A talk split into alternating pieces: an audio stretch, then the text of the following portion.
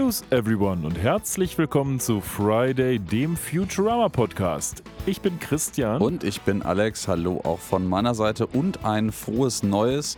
Wir haben uns ja dieses Jahr noch gar nicht gesehen und äh, willkommen zu unserer Episode Nummer 40 mit dem wunderschönen Titel Written by ChatGPT. Ja, willkommen zu Episode 40 unseres Futurama Podcasts, meine Freunde. In dieser Woche begleiten wir Soldberg auf seiner verrückten Reise nach Hollywood, wo er seinen großen Durchbruch als Schauspieler machen will. Wir werden sehen, wie er versucht, sich in die Elite der Filmbranche zu kämpfen, während er gleichzeitig versucht, seine wahre Identität als Außerirdischer zu verstecken. Es wird sicherlich eine wilde und chaotische Fahrt, also halten Sie sich fest, denn es geht los. Wow, das war ChatGPT. Nein, das war ich, aber das hat ChatGPT geschrieben gar nicht mal so schlecht.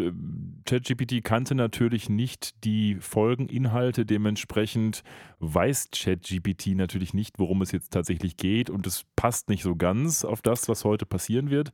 Aber es ist noch nicht schlecht für ein Opening. Ich finde aber, es war gar nicht so weit entfernt. Also es ist äh, erschreckend nah. Ich habe da in den letzten Tagen auch ein bisschen mit rumgespielt und äh, bin davon echt ein bisschen äh, gleichzeitig fasziniert und erschrocken, was dieses Dings leistet. Ja, vielleicht für alle, die es noch nicht gehört haben, was ist denn überhaupt ChatGPT? Äh, ChatGPT ist ein äh, AI, also künstliche Intelligenz äh, basierter Chatbot, der ähm, ausweislich seine eigenen Informationen bis äh, mit, mit Informationen aus dem Internet bis zu 2021 gefüttert wurde und dann trainiert wurde darauf, halt mit einem reden zu können im Endeffekt und daraufhin halt äh, Schlüsse zu ziehen, Informationen preiszugeben und äh, ja, teilweise auch hat man den Eindruck, jedenfalls erschreckende eigene kreative Leistung und ähm, Transferleistungen in der Lage ist zu vollbringen. Ja, das kann schon ordentlich was, fachlich natürlich nur so begrenzt, aber ich denke, wenn das Teil jetzt noch ein bisschen lernt, denn es wird natürlich schneller lernen als Menschen, dann kann das schon was werden in Zukunft. Ja, ich finde es ein bisschen gruselig, aber ich werde das ein bisschen beobachten und gleichzeitig äh, bin ich auch sehr fasziniert davon. Ja, aber ähm, wie immer unsere Frage vorweg am Anfang: Wie geht's dir denn so? Wie hast du so den völlig mir unbekannten, mysteriösen Sprung ins neue Jahr geschafft?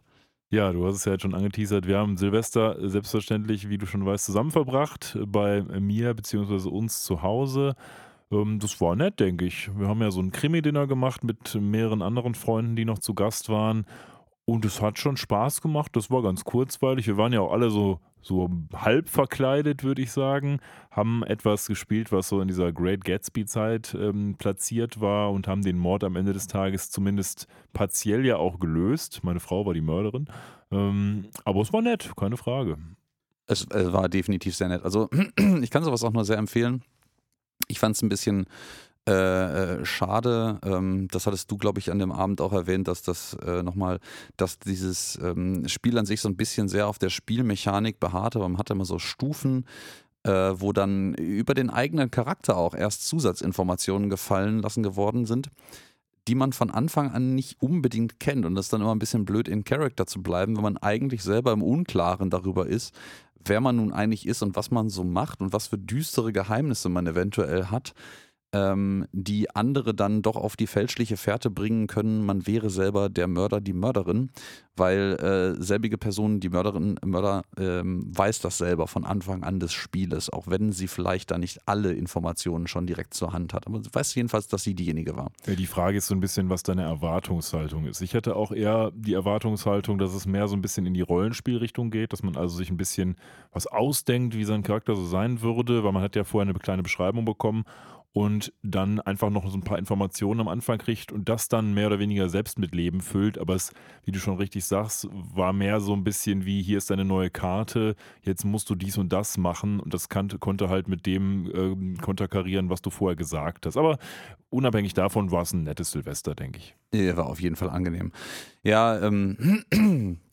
Das äh, Feuerwerk bei uns hat sich auch sehr in Grenzen gehalten. Also genau genommen haben wir selber gar nichts äh, gemacht. Wir haben andere quasi machen lassen, also dem wilden Treiben in der Umgebung zugeschaut, was gar nicht so wild war eigentlich. Nö. Ist aber auch ganz gut so, glaube ich. Wir wohnen ja jetzt auch nicht in der krassesten Ecke, wo die Leute ihre riesigen Feuerbatterien in die Luft ballern. Finde das aber generell auch etwas seltsam, weil ich wüsste überhaupt nicht, warum ich mir selber Feuerwerk kaufen sollte. Denn am Ende des Tages gibt es immer irgendeinen Nachbarn oder so, der richtig viel in die Luft ballert. Oder es gibt irgendwelche anderen Leute, die Raketen in die Lüfte schießen. Warum soll ich jetzt auch noch 500 Euro für so einen Kram ausgeben? Ja, da gebe ich dir vollkommen recht. Also ich meine, früher hat man das irgendwie gemacht. Also da, weiß ich gar nicht, da war auch weniger Bewusstsein irgendwie dafür da, das nicht zu tun, aus was auch immer für Gründen. Das war halt einfach so.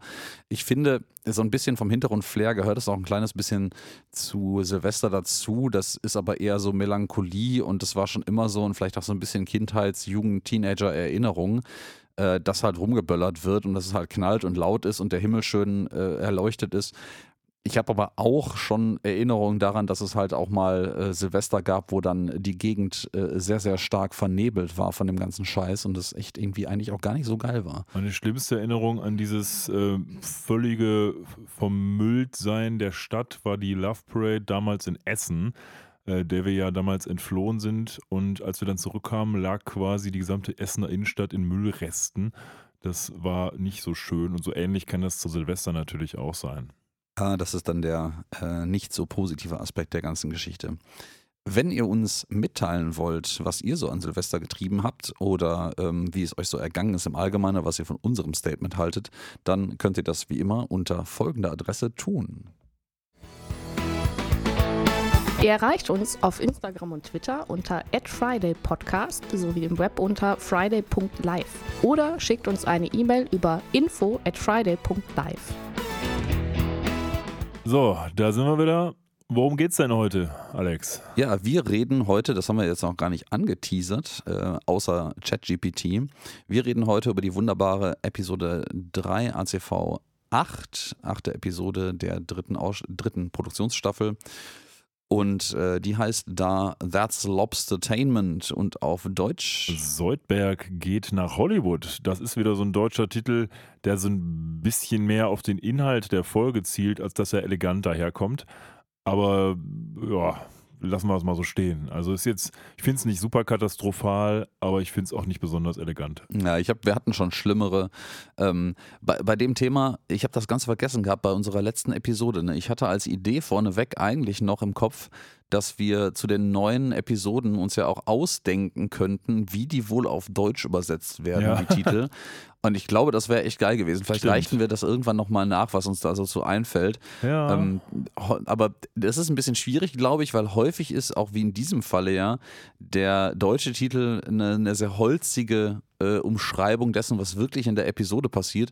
Ganz im Gegenteil zu den äh, englischen Titeln, die genauso wie hier auch ähm, mehr Referenzen auf andere Popkulturen äh, oder, oder allgemein Filme oder äh, Fandoms sind. ja, aber ihrerseits dann dafür nichts mit dem Inhalt zu tun haben. Genau, oftmals, ne? selten jedenfalls. Also es ist, es Das ist immer eher so ein stimmt, ne? bisschen in der Nähe, aber es ist nie so richtig nah dran. Es teast manchmal so ein bisschen an, worum es irgendwie auf der einen oder anderen äh, Erzählebene gehen könnte, aber eigentlich ist es auch nicht nah dran. Aber du hast recht, das ist aber ein Phänomen, was es ja nicht nur bei Futurama gab, sondern was generell so diesen 90er Jahre, 2000er Jahren Übersetzungsklamotten eigen ist, dass die deutsche Übersetzung oftmals mehr auf den Inhalt geht und die englische Übersetzung das gerade nicht tut, beziehungsweise so ein bisschen ja, künstlerischer verpackt, sag ich mal. Das stimmt, ja. Äh, Vielleicht ist das auch einfach dem, dem der deutschen Holzigkeit geschuldet, dass man sowas macht. Ich keine Ahnung. Vielleicht äh, stecken da auch alte Tatortregisseure dahinter, die äh, auf ihrem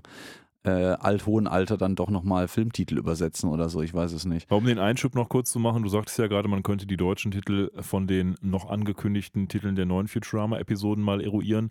Ich habe jetzt gesehen, insbesondere bei Twitter, dass eine Menge Leute uns äh, gesagt haben, dass sie gar nicht wussten, dass neue Futurama-Episoden kommen. Von daher bietet es sich vielleicht sogar an, nochmal irgendwann so eine mehr oder weniger so ein Info-Zwischenschub zu machen, wenn denn etwas mehr zu den neuen Futurama-Episoden bekannt ist als die Titel. Also sprich zum Beispiel, wann geht's los und wie geht's los und vielleicht auch, wie werden wir damit zusammenhängen.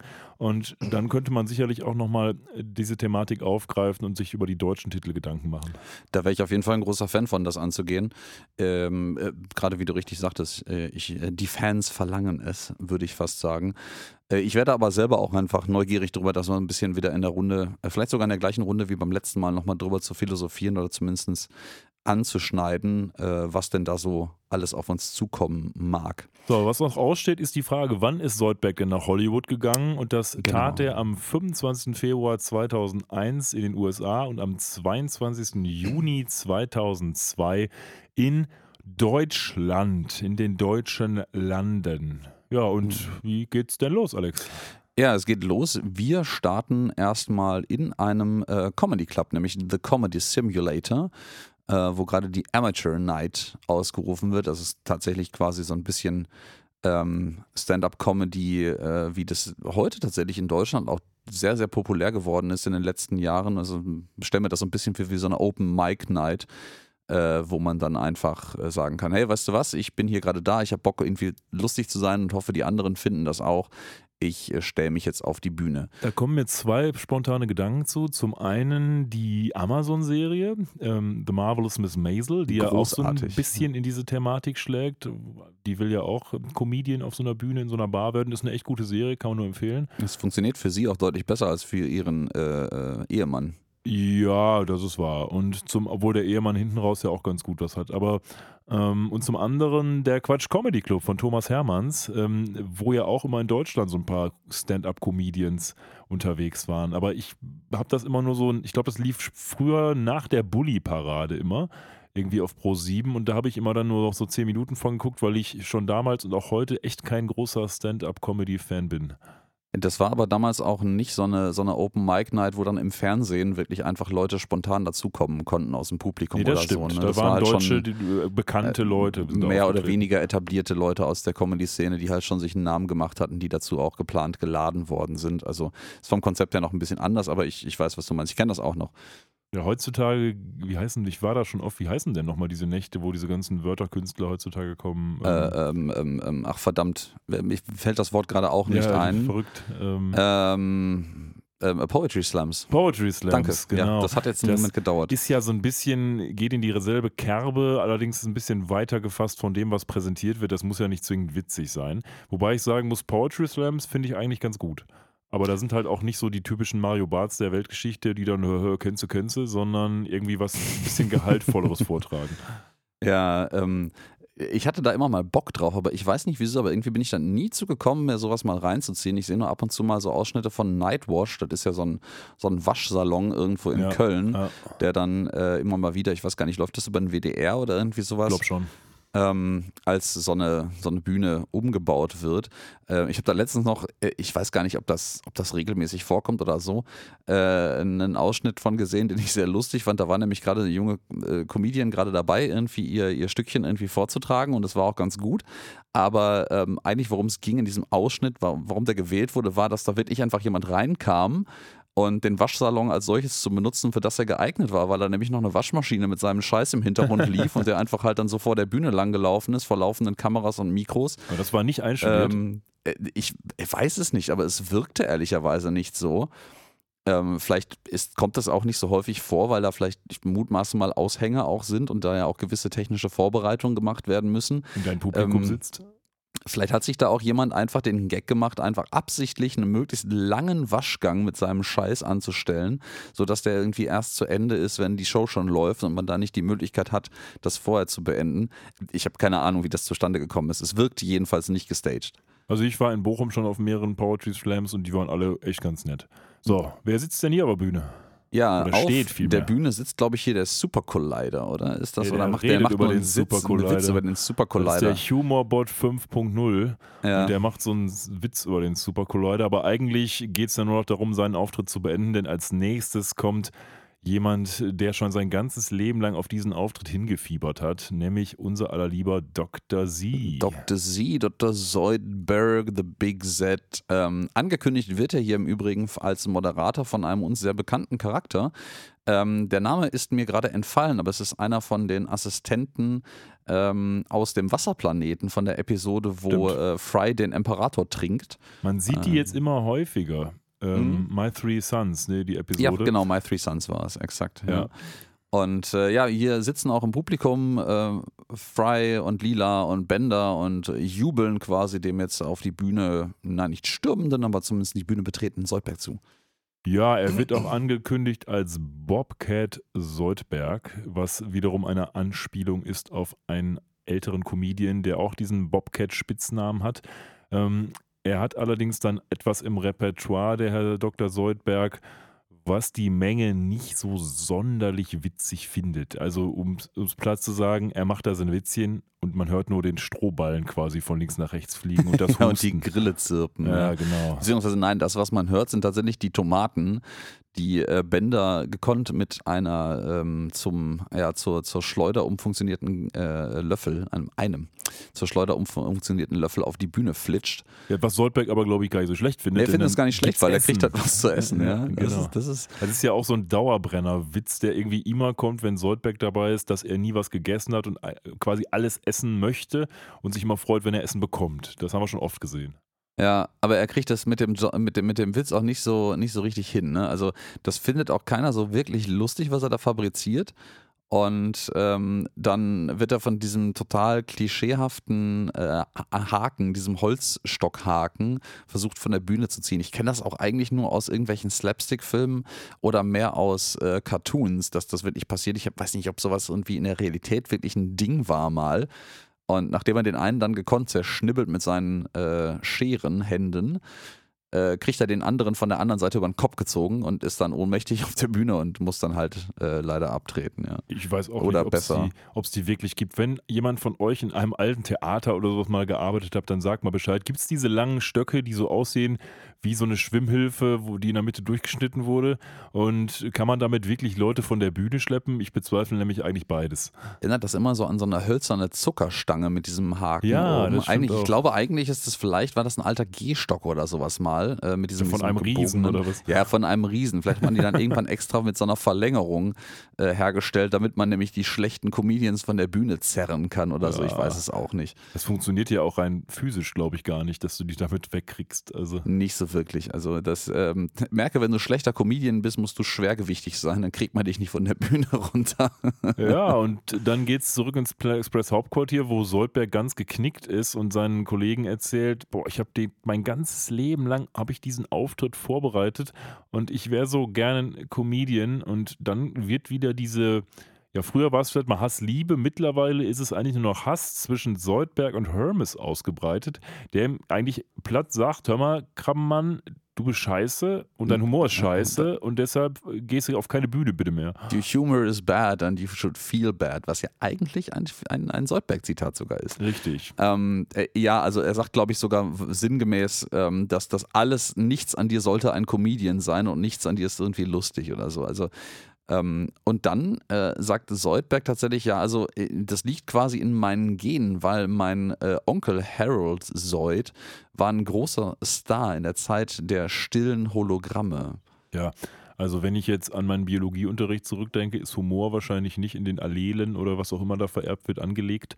Aber er hätte natürlich schon vielleicht das ein oder andere Mal von seinem Onkel mitnehmen können. Aber so wie es scheint, hatte der ja auch nicht so sonderlich viel Kontakt zu dem, jedenfalls nicht als Erwachsener.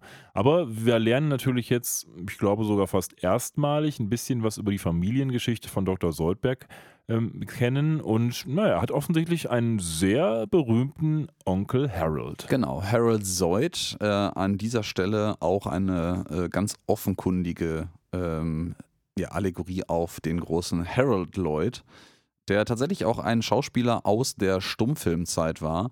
Und äh, das sehen wir jetzt auch in dieser Szene nochmal deutlicher, weil ähm, der Professor holt nämlich noch eine alte Aufnahme von diesen alten äh, Stummfilm-Hologrammen heraus und präsentiert das. Der äh, Harold Lloyd in seiner alten äh, Hochzeit hat nämlich einen Strohhut äh, getragen und das tut Harold Lloyd hier auch in seinem Sketch. Ja, und der hat auch diese charakteristische runde Brille. Und wir sehen dann einen von diesen äh, Sketchen, die ist aufge der ist aufgezeichnet auf einer von den Platten vom äh, Professor und diese Platte ist würde ich sagen, so ja, mindestens mal genauso groß wie der Professor, äh, hat also einen riesigen Durchmesser und soll wahrscheinlich ja wohl an etwas wie eine Laserdisc erinnern, würde ich mal sagen. Äh, ja, es geht ein bisschen weiter sogar noch an der Stelle. Er erwähnt auch, dass äh, er hat immer noch eine seiner alten, äh, alten 78er, also My Old Original 78s, äh, da. Und man sieht dann also diese riesige Platte in so, einer, in so einem Schuber, wirklich wie so eine Langspielplatte aus dem Regal holt. Ähm, das Ding ist wirklich irgendwie so anderthalb, ein bis anderthalb Meter im Durchmesser locker und die Packung, also die quadratische äh, Pappschuber drumherum ist ähnlich groß. Und da steht auch 78 Million RPM Holodisc drauf. Und das ist ähm, eine Referenz auf die alten Shellac-Platten, weil ähm, noch vor der Zeit von den Vinylplatten gab es halt die Shellac-Platten und die gab es mit, 7, mit 78 Umdrehungen pro Minute. Das war sehr üblich, auch auf den Grammophоnen. Ähm, unfassbar zerbrechliches Material. Also Shellac ist tatsächlich nicht irgendeine absurder Bezeichnung dafür, sondern das ist wirklich ähnlich wie bei Vinyl. Das Material, aus dem diese Dinger gemacht waren, waren sehr zerbrechlich, sehr empfindlich. Aber ähm, ja, das äh, referenziert hier offenkundig. Und ja, ich vermute, du hast recht, er meint auch, man meint auch damit äh, die Laserdiscs. Ähm, das ist zum Beispiel im Gegensatz zu Shellac-Platten etwas, das ich auch noch nie äh, gesehen habe. Weder das Menium noch ein Abspielgerät dafür in Persona. Äh, ein Bekannter von uns beiden hat tatsächlich einen Grammophon ja zu Hause und auch Shellac-Platten. Aber äh, Laserdisc ist was, was in Europa war das auch unglaublich wenig verbreitet, noch weniger als im Rest der Welt.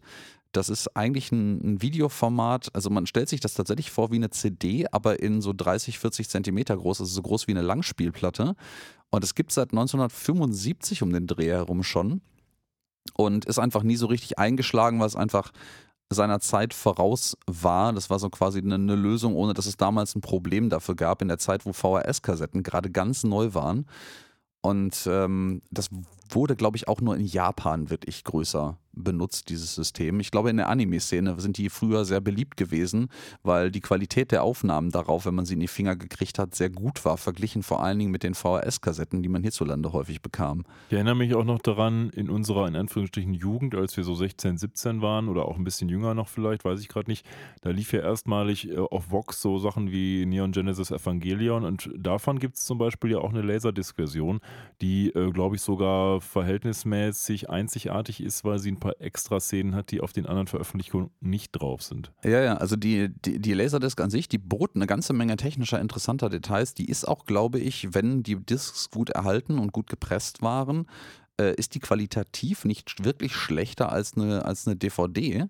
Äh, was man sich mal überlegen muss, eine, Techn eine Technologie von 75 die äh, Potenzial hat, qualitativ irgendwas Ende der 90er, Anfang der äh, 2000er Jahre Digitaltechnologie ranzukommen. Aber das flog nie so richtig. Und man muss halt auch sagen, dass was der Professor hier mit seiner Holodisc demonstriert ist, die waren halt auch richtig unpraktisch. Ne? Das, das Gerät war halt auch dementsprechend riesig, weil die Platten halt da reinpassen mussten. Das war halt nicht so, du legst es drauf und hegst einen Ton, Tonarm drüber, sondern Dinge mussten halt wie in einem CD-Player in riesig da auch reinpassen, in so eine Schublade.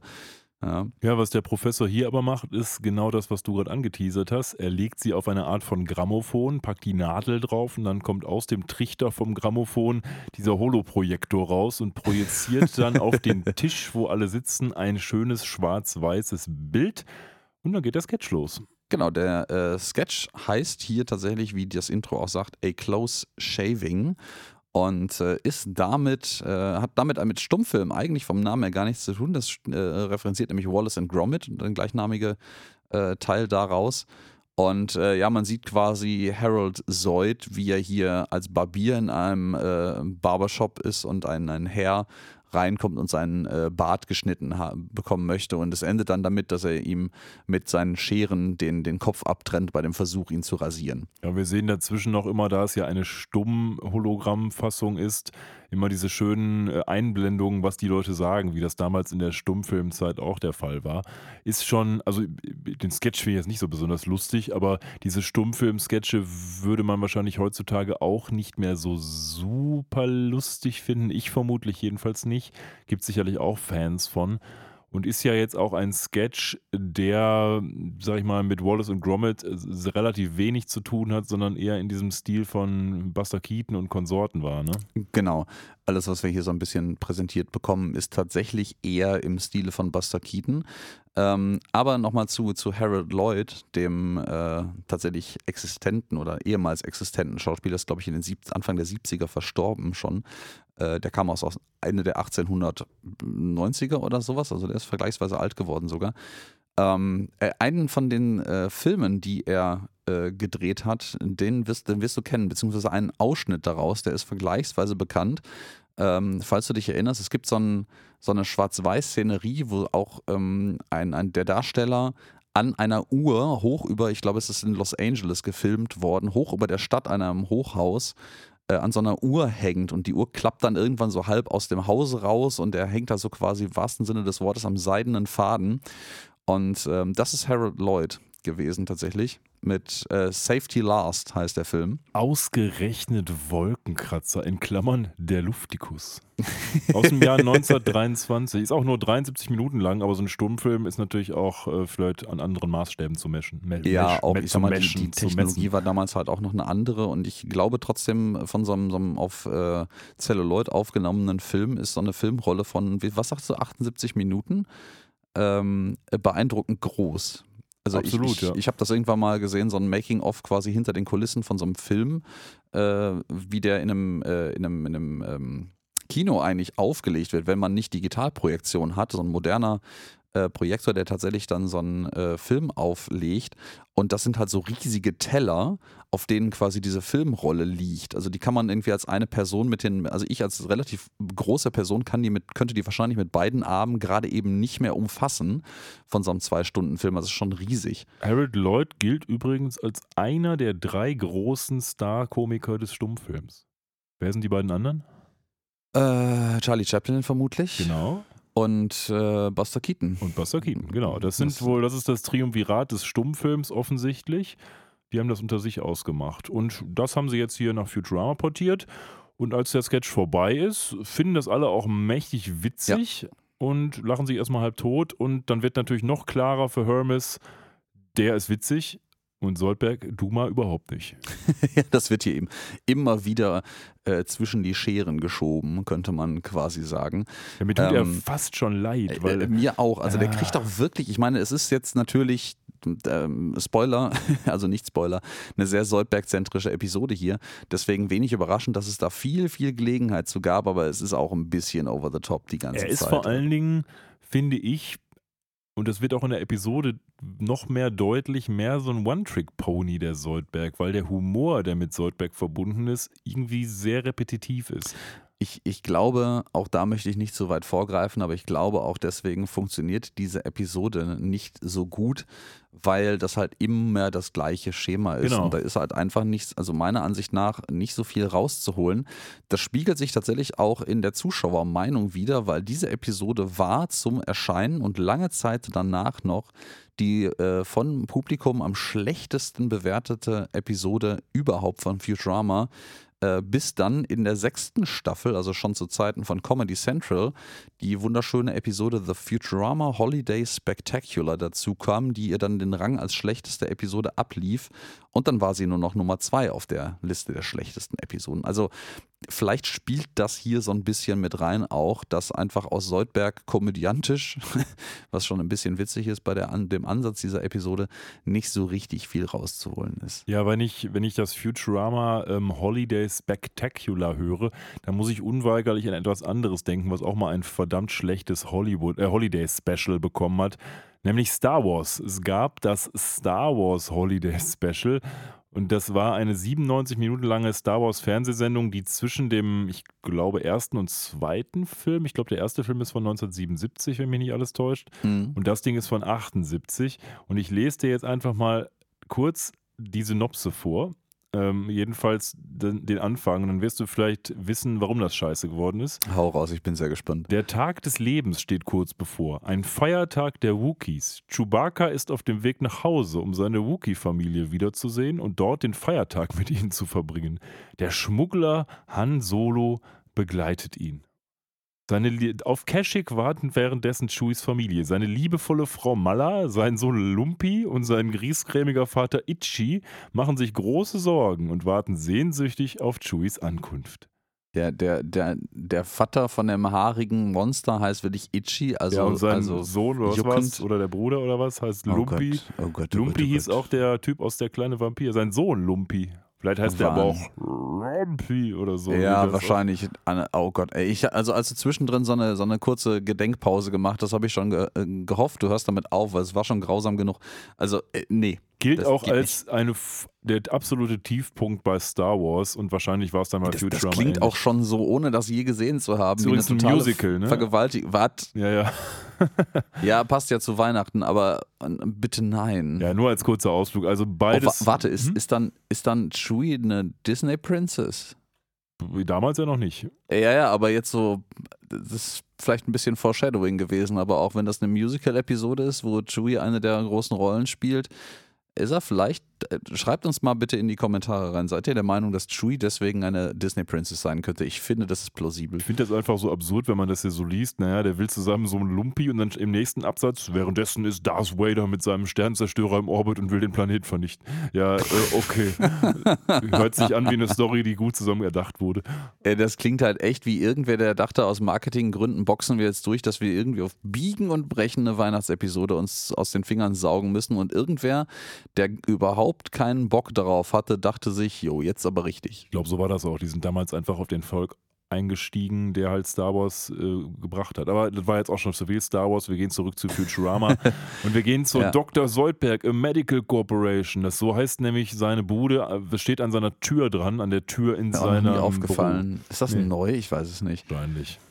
Ja, und ähm, Soldberg schreibt jetzt natürlich einen Brief, weil er hat schon weiterhin die, feste Absicht, seine äh, Comedian-Karriere fortzusetzen. Und äh, hat sich offensichtlich jetzt äh, durch das Roasting of Hermes Conrad, nenne ich das mal, daran erinnert gefühlt, dass sein An Onkel ja ein großer Comedian war in der stummen Hologrammzeit und schreibt ihm jetzt einen sehr persönlichen Brief mit eigener Tinte, die er sich irgendwie so aus der Achselhöhle in so ein Tintenfass äh, äh, abzapft. Äh, ob er nicht bereit wäre, ihm beizubringen, äh, wie man denn wirklich lustig ist und ein Comedian ist. Er wäre jetzt ja ein respektabler Firmendoktor mit einer eigenen Praxis innerhalb einer äh, Lieferfirma. Ich muss nur kurz einwerfen, als du gerade sagtest, The Roasting of Hermes Conrad. Das hatte irgendwie so einen Vibe von so einem Exorzistenfilm, so weiß ich nicht, der Exorzismus der Emily Rose oder sowas gibt's doch. Und Ja. The Roasting ja. of Hermes Conrad. Huhu. Naja, auf jeden Fall geht's dann ähm, gedanklich nach Hollywood, wo nämlich der alte Harold Zoid im Altersheim sitzt, namens The Final Curtain. Der letzte Vorhang, letzte Old Vorhang. Actors Home. Ich finde diesen Kameraschwenk im Übrigen sehr geil, wo man dann zuerst so die gloriosen Villen von äh, Hollywood sieht mit den ganzen Stars, also mutmaßlich mit den ganzen reichen und schönen und Filmstars. Und da kommt man auf endet der Schwenk bei so einer komplett abgewrackten Bude mit Rissen äh, in der Mauer von Putz außen möchte ich schon gar nicht mehr äh, reden. Da sind irgendwelche Rohre so voll heckisch dran verlegt und der Garten da draußen, der sieht auch, auch nicht, echt nicht mehr gesund aus. Und das ist genau nämlich das, was Christian erwähnte, dieses Final Curtain Old Actors Home.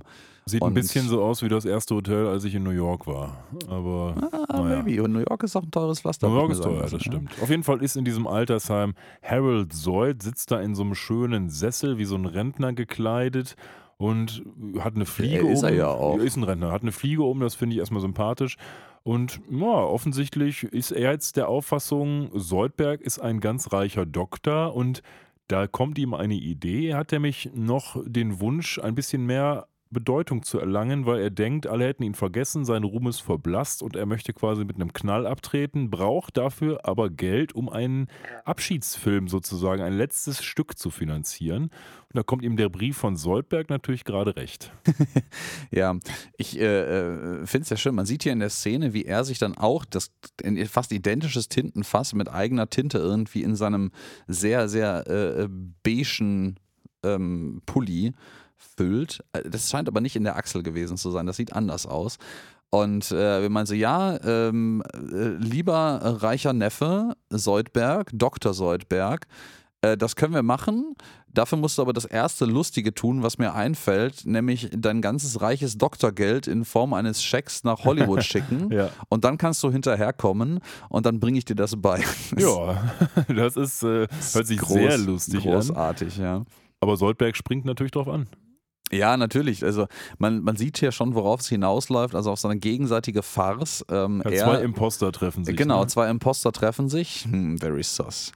Ja, und ähm, ja, es, es kommt dann tatsächlich auch dazu. Man sieht dann quasi die Überblendung, wie Soldberg diesen, diesen Brief liest und stellt dann fest, wir gehen nach Hollywood. Und äh, er nimmt tatsächlich Fry, Bender und Lila mit. Also die Ja. kommen mit. Und soweit haben wahrscheinlich die deutschen Übersetzer die Folge dann auch geguckt, haben gedacht, ach, jetzt geht ja, Ja. nach Hollywood, na sind wir mit unserem Job fertig. Ähm, an der Stelle möchte ich mal, bevor wir in die nächste Szene, also bevor wir quasi wirklich nach Hollywood springen, eine Sache einwerfen.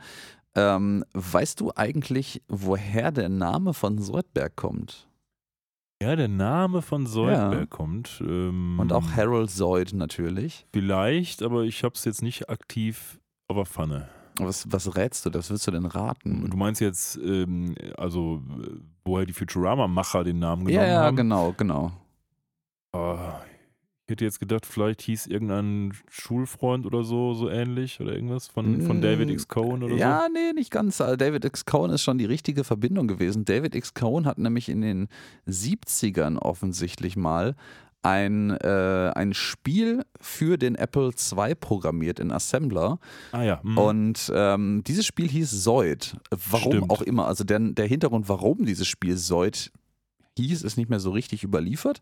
Das Spiel an sich im Übrigen auch nicht. Das ist in so einer, das habe ich irgendwann dann in so einer Lostpedia äh, gefunden als Hinweis auf, auf verloren gegangene äh, Zeitrelikte. Hatte Tim nicht auch darauf hingewiesen beim letzten Mal? Ich glaube schon. Das kann sein, das kann sein, ja. Und ähm, ja, das, das ist komplett verloren gegangen. Das hat er wohl auch mal einem, ähm, einem Spielpublisher damals vorgestellt, aber das wurde offensichtlich nicht für gut genug befunden oder ist dann irgendwie verschütt gegangen anderweitig. Ähm, da, da kommt Soldberg her und dann natürlich auch Harold Zoid an dieser Stelle. Ja, ja, klar, das ist ja die ganze, ich weiß auch gar nicht, Soldberg oder Sold, ähm, ja, scheint ja dann so eine, der Familienname einfach, der heißt ja auch John mit Vornamen, wie man später noch erfahren wird, der Soldberg. Mhm. John A. Soldberg. Naja, wie auch immer, auf jeden Fall begeben sich dann Fry, Bender, Lila und Soldberg per Planet Express Raumschiff nach Hollywood und Hollywood insgesamt scheint nicht mehr der angenehmste Teil der Erde zu sein, denn als sie dort angekommen sind, sieht man erstmal, alles sieht ein bisschen angefressen aus und sie müssen auch so eine Art von Lenkrad-Blockierstange anbringen, damit offensichtlich das Raumschiff nicht geklaut Finde wird. ich auch sehr geil. Ne? Das ist einfach so ein, so ein riesen, riesen Klammer, die man an das Lenkrad macht. Gibt es für Autos ja auch. Ist hierzulande, würde ich behaupten, extrem unüblich. Ja. Ich kenne jedenfalls niemanden, der sowas mal hatte. Man sieht das, also ich habe das früher ab und zu mal in Baumärkten oder sowas gesehen oder in irgendwelchen Autofachhandeln, dass man das kaufen konnte, aber ich kannte niemanden, der sowas jemals benutzt hat. Ja, nicht. Ja, die Leute sind dann angekommen, begeben sich als erstes auf das, was man eben tut, wenn man nach Hollywood geht.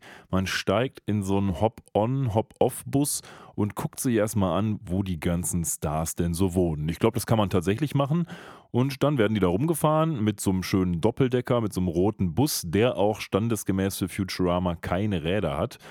Und dann klappert man so ein paar Sachen ab. Und das erste, was man abklappert, ist das Logo, wenn man so will, von 20th Century Fox, was aber hier nicht mehr 20th Century Fox ist, sondern 30th Century Fox, aber immer noch mit diesen schönen Scheinwerfern ausgestattet ist. Das ist dieses gelbe Logo, was vor den Filmen immer kommt und dann dieses und dann erklärt die gute Dame, die auf dem Bus stationiert ist, erstmal, warum es diese Scheinwerfer gibt, nämlich dafür, Flugzeuge zu blenden, damit die abstürzen und das Filmstudio diesen Absturz filmen kann und für ihre Filme benutzen kann. Das finde ich ganz, ganz auch großartig. Ja, die ist, all- ich finde die allgemein ganz lustig eigentlich. Die hätte vielleicht statt, vielleicht ist das auch so eine, so eine Marvelous Miss Maisel in Disguise. Äh, vielleicht hätte die einfach Comedian werden sollen statt Soldberg. Das wäre auf jeden Fall lustiger gewesen. Ja, dann geht man an verschiedenen anderen Häusern vorbei, an so, einem kleinen, an so einer kleinen Hobbithöhle, wobei ich jetzt gar nicht mehr genau weiß, wer da gewohnt hat, ähm, und kommt irgendwann zu einem sehr, sehr großen, luxuriös und modern aussehenden Haus, das mit so einer großen Hecke versehen ist. Und dann wird gesagt, dass ein alter Bekannter dort in dem Haus wohnt, nämlich der Star aus All My Circuits, Calculon. Mhm. Kommt der tatsächlich hier zuerst an der Stelle? Nee, wir erst sind, kommt Mel Gibson. Mel Gibson. Ja, das äh, ist Mel, der Typ, Mel der in dieser Hütte wohnt. ähm, Genau, der in so einer kleinen Hütte wohnt. Der in Ähm, Bravehead mitgespielt hat, genau, weil er jetzt auch so ein Head in a Jar ist. Aber danach kommt äh, Calculon und dann ist natürlich die Frage, wer mag denn hier Calculon? Und Bender meldet sich natürlich, hat ja auch schon Calculon getroffen in einer früheren Folge. Mhm. Und ja, möchte dann direkt mal da anklingeln und mal gucken, was Calculon so macht. Ja, der springt also sehr, sehr äh, enthusiastisch von diesem Tourbus runter äh, und auf ein äh, Fahrzeug drauf, das auch schwebt, am, äh, geparkt am Straßenrand und rennt einfach durch die Hecke und klingelt an. Und tatsächlich öffnet Calculon und ist aber nicht so amused davon und meint so, sag mal, bist du der neue Boiler, den ich bestellt habe? Und er so, ach, du erinnerst dich doch bestimmt an mich, wir haben uns schon mal getroffen, bla bla bla. Und so, Calculon so, guck mal, Junge, ich wurde programmiert, um wirklich sehr, sehr beschäftigt zu sein. Geh mir nicht auf den Sack. Ich frage mal, wo hat Bender Calculon bereits getroffen? In welcher Folge? Boah, jetzt hast du mich erwischt, ne? Ich habe ja da immer so ein, so ein, so ein Eichhörnchen-Gehirn, was die vergangene Ein- Eine Episoden Folge, die wir angeht. nicht besonders gut fanden. Nee, nee, nee, ist das, ähm, boah, ich komme da nicht drauf The gerade. Honking. The, ach, The Honking, ach Gott, Das, ja. äh, wie stimmt, da ist-. Da ist, äh, wird Calculon ja geoutet, dass er eigentlich auch ein Wehrkar ist. Genau. Ja, was danach auch nie wieder eine Rolle spielt, ne?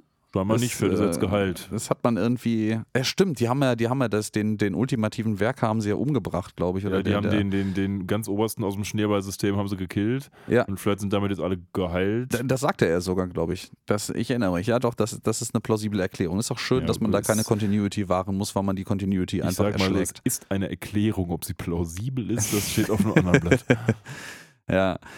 Ja, und Bender lässt hier an dieser Szene natürlich nicht locker, äh, kriegt dann von Calculon die Tür in die, Na- in der, vor der Nase zugemacht und klingelt dann wieder an und Calculon macht wieder auf. Mein, sag mal, hast du eigentlich eine extra Go-to-10-Zeile in deinem Programm?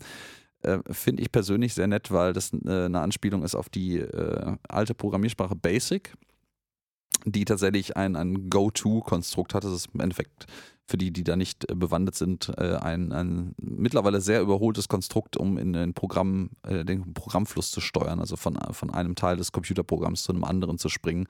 Äh, ist extremst verpönt heutzutage, schon eigentlich schon seit, seit 20, 25 Jahren. Und äh, die meisten, eigentlich fast alle modernen Sprachen unterstützen das auch überhaupt nicht mehr, weil das total unleserlichen Code produziert hat. Ja, er fragt ihn also, ey, bist du bescheuert? Ich brauche hier keinen Bender. Und dann sagt Bender einfach, ja, ja, was willst du eigentlich von mir? Ich bin doch Boiler. Äh, Ja, ach so. So, Der, andere, der andere Typ war Bender, ich bin Boiler, ja. Und dann äh, wird er tatsächlich zum Heißwasserboiler. Ähm, und äh, steht dann mit Calculon unter der Dusche und nutzt seine beiden Arme jetzt als Schlauch und als äh, Duschkopf. Und er selber ist dann offensichtlich der, der Wassererhitzer, der Boiler. Ich finde das gut, dass er sagt dann, ja, hast du gut gemacht, Boiler. Äh, danke, aber nenn mich Bender. Ja, du kannst mich ruhig Bender nennen. Meine Freunde nennen mich äh, Bender. Ja. und dann kommen wir zum Rodeo Drive, dem berühmten Rodeo Drive. Und am Ende des Tages wird dort dann Soldberg rausgeschmissen, weil hier am Rodeo Drive das Restaurant ist, mit dem er, bei dem er sich mit dem Harold Soyd treffen will. Ja, nämlich mit dem wunderschönen Namen Ebola.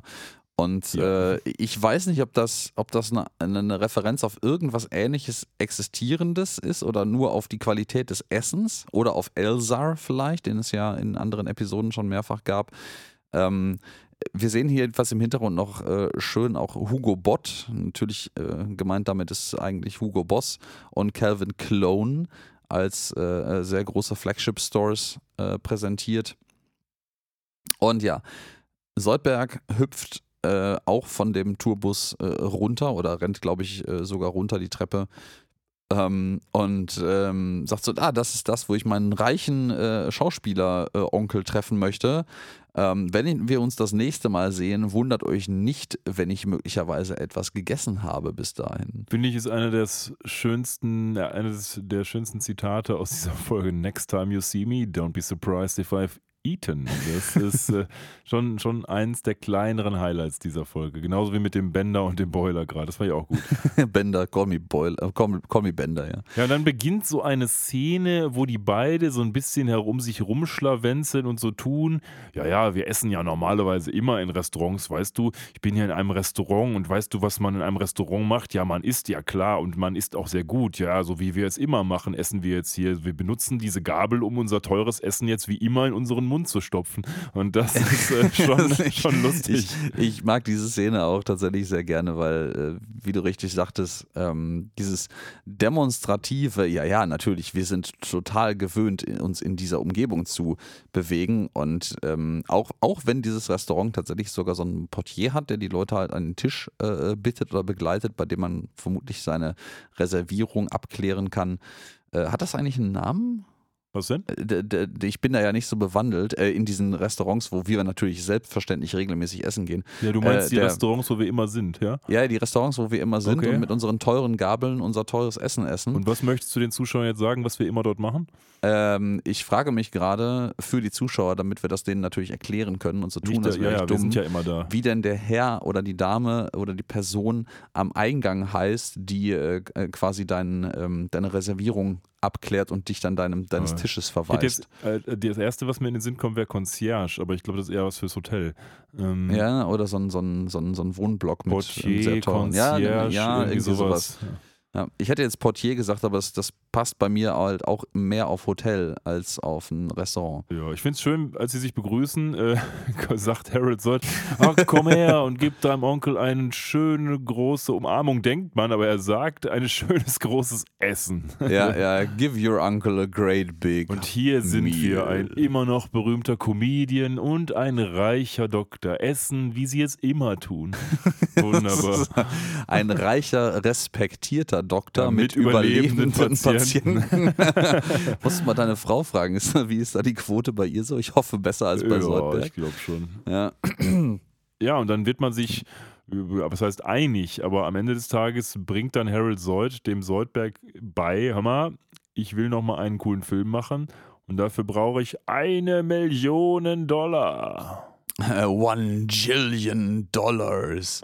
Äh, es gibt dann noch so eine kleine Szene in dem äh, in dem Restaurant, wo äh, Soldberg so, ein, so eine Schüssel Spaghetti Bolognese offensichtlich über den Kopf geschüttet kriegt und das gesamt, die, alle Anwesenden lachen darüber und man denkt so, ja, Soldberg wäre vielleicht ein, ein Clown, aber auch kein guter, muss man sagen. Ne? Nee, der wäre so ein trauriger Clown der mich der so ein bisschen an den, August, an den ja. Film Joker erinnert auch, weil der Film ist zwar sehr gut, aber da geht es ja auch darum, dass der Typ so Comedian ist und eigentlich findet die keiner lustig, außer man kann ihn halt als Fußabtreter benutzen. Ne?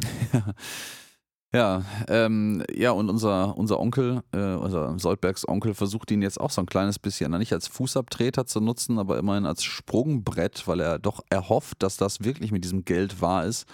Ähm, wie du gerade schon äh, andeutetest, er möchte, er hat ein Skript fertig für einen Film und den möchte er gerne abdrehen, aber er braucht dafür eine Million Dollar. Und naja. Scheint übrigens sehr wenig für einen Film. Äh, ja, also das, also nach heutigen Maßstäben total, auch nach äh, Ende 2000er, als diese Episode produziert wurde, äh, Ende 2000er, Ende 90er, Anfang 2000er Maßstäben, ähm, nach Jahr 3000 Maßstäben weiß ich nicht so genau, aber nach jemandem, der in der Stummfilmzeit groß geworden ist, ist das vielleicht sogar ein sehr hohes Budget, wenn er den Maßstab aus seiner Hochzeit noch anlegt dafür. Ja, also in der Stummfilm-Hologrammzeit, da weiß man ja nicht, wie es ist. Ja, ja, genau, aber es ist, ist ja alles irgendwie der gleiche, der gleiche ähm, ja, Klumpatsch. Ist, ist richtig, ja. Ähm, ich, ich finde, äh, was ich nett finde hier, ist, dass tatsächlich dieses, dieses Thema von dem äh, abgehalfterten, ehemals berühmten Stummfilmdarsteller ähm, ist, kommt ja nicht ganz von ungefähr. Ne? Das war damals ja wirklich ein riesiges Problem, als die im Englisch so bezeichnen dann Talkies, also die äh, Tonfilm, der Tonfilm kam. Ähm, sind sehr viele ähm, ehemalige Stummfilmdarsteller darauf hängen geblieben. Also die haben den Sprung nicht geschafft. Ähm, einerseits, weil die, die Art und Weise ähm, zu Schauspielern dann eine komplett andere wurde, weil du halt durch deine Stimme viel mehr transportieren konntest, aber auch musstest.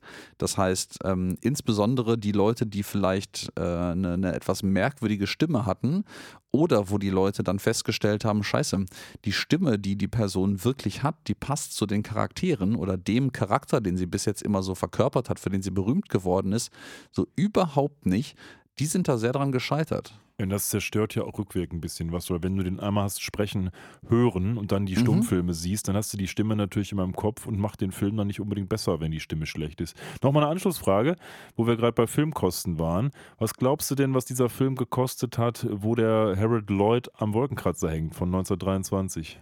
Boah, das, äh, das mich jetzt eiskalt erwischt mit der Frage. Ich habe das schon fast vermutet, dass es das jetzt darauf hinauslaufen würde. Ich glaube, also gerade in, von wann ist der 20er Jahre? 1923. 23, 20er Jahre Geld. Ich glaube nicht, dass der eine Million Do 20er Dollar. Jahre Geld, dieses, ja, dieses 20er ja, ja, Jahre Geld. Dieses, dieses, sogenannte 20er Jahre Geld, was wir als äh, äh, reiche Menschen selbstverständlich mit vollen Händen täglich natürlich, ausgeben. Natürlich. Ähm, nein, also ich realistisch betrachtet, ich glaube, mit dem damaligen Geldwert ist, äh, lag lagen die Produktion, Produktionskosten für diesen Film weit unter einer Million ja, US-Dollar. Boah, ich sag mal, pff, keine Ahnung, 400.000. 121.000. Ah, guck mal, ich bin schon mal zumindest auf der richtigen Hälfte der Skala gewesen. Ja? Das stimmt, ja, ja. Wenn, wenn die Million die Skala war, das habe ich jetzt mal so vorausgesetzt. Ja, das Problem an der ganzen Nummer ist, dass Soldberg sagt, ja, okay, das Geld gebe ich dir. Und er hat es natürlich nicht.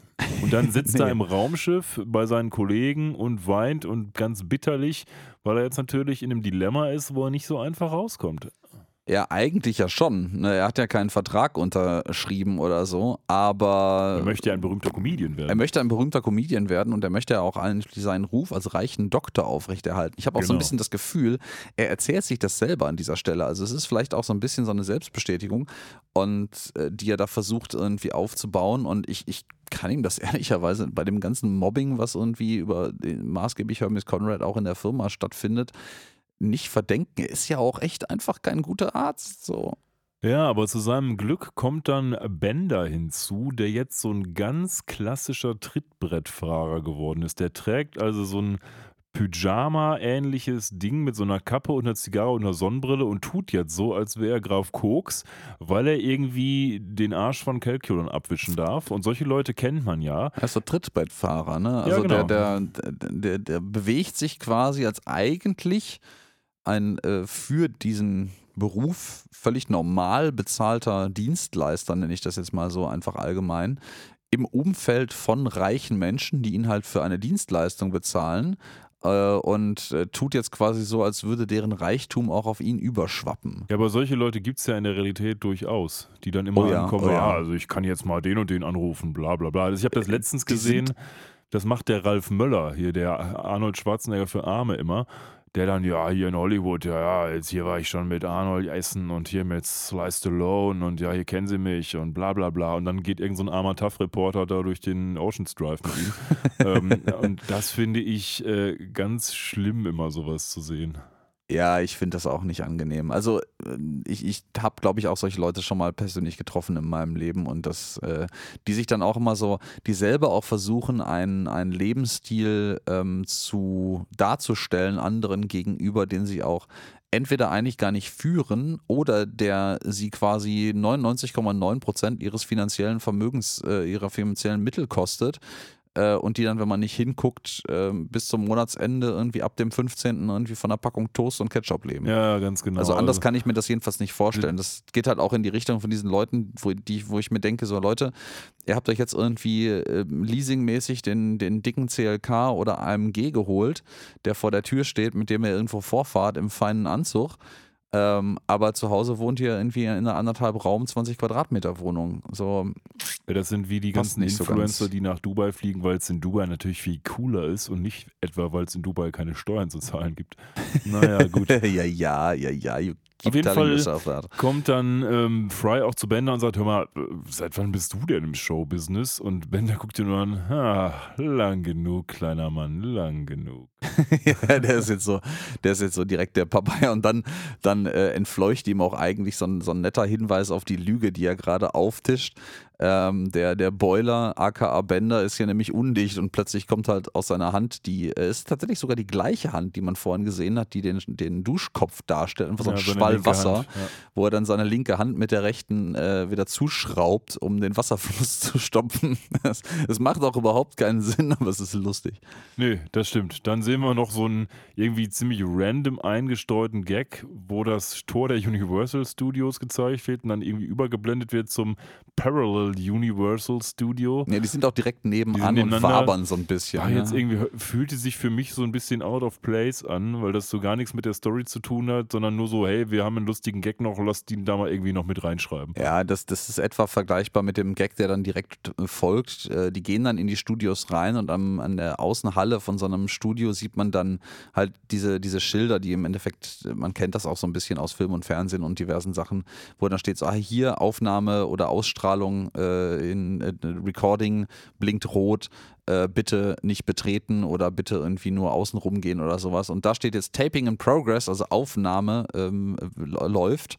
Äh, bitte kündigen Sie sich selber mit diesem Megafon an. Und da hängt einfach so ein, so ein Megafon oder so eine, so eine Sirene an der Wand, die man benutzen kann, um sich anzukündigen und offensichtlich die ganze Aufnahme zu versauen. Eine Art von Space-Megafon. Das sieht so aus, hätte man irgendwie in den 80ern gedacht, wie sieht denn ein Megafon in, in 500 Jahren aus? Das muss jetzt irgendwie lila sein, drei Ringe haben und fünf Flossen. Und das hängen wir jetzt hier mal dran. Aber in der Tat. Das ist eine exakte Beschreibung von dem, was da an der Wand hängt. ja, Ja. genau. Es ist lila, hat drei Ringe und Flossen. Ja. Ja, so ist das. äh, ähm, ähm, speaking of Aufnahme verkacken, ne? Wir müssen da mal ja äh, unseren ähm, Zuhörenden ein, äh, ein, ein, ein äh, kleines Geständnis machen, vielleicht, auch wenn das ansonsten niemand gemerkt hätte, äh, ähm, vermutlich.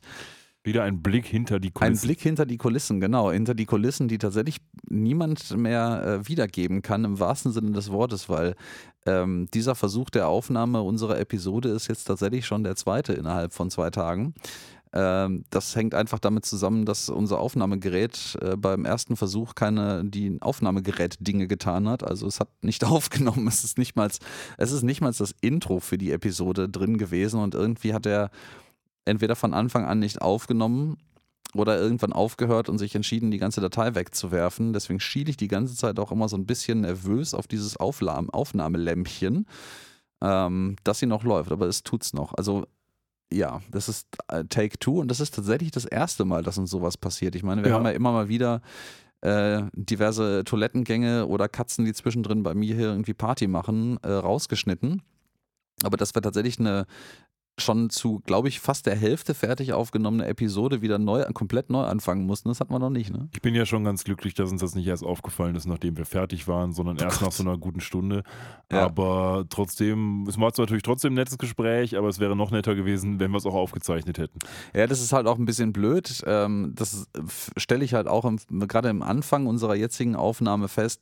Das nimmt manchmal einigen Dingen so ein bisschen die Spontanität, weil man halt diesen Ball einem schon mal zugespielt hat.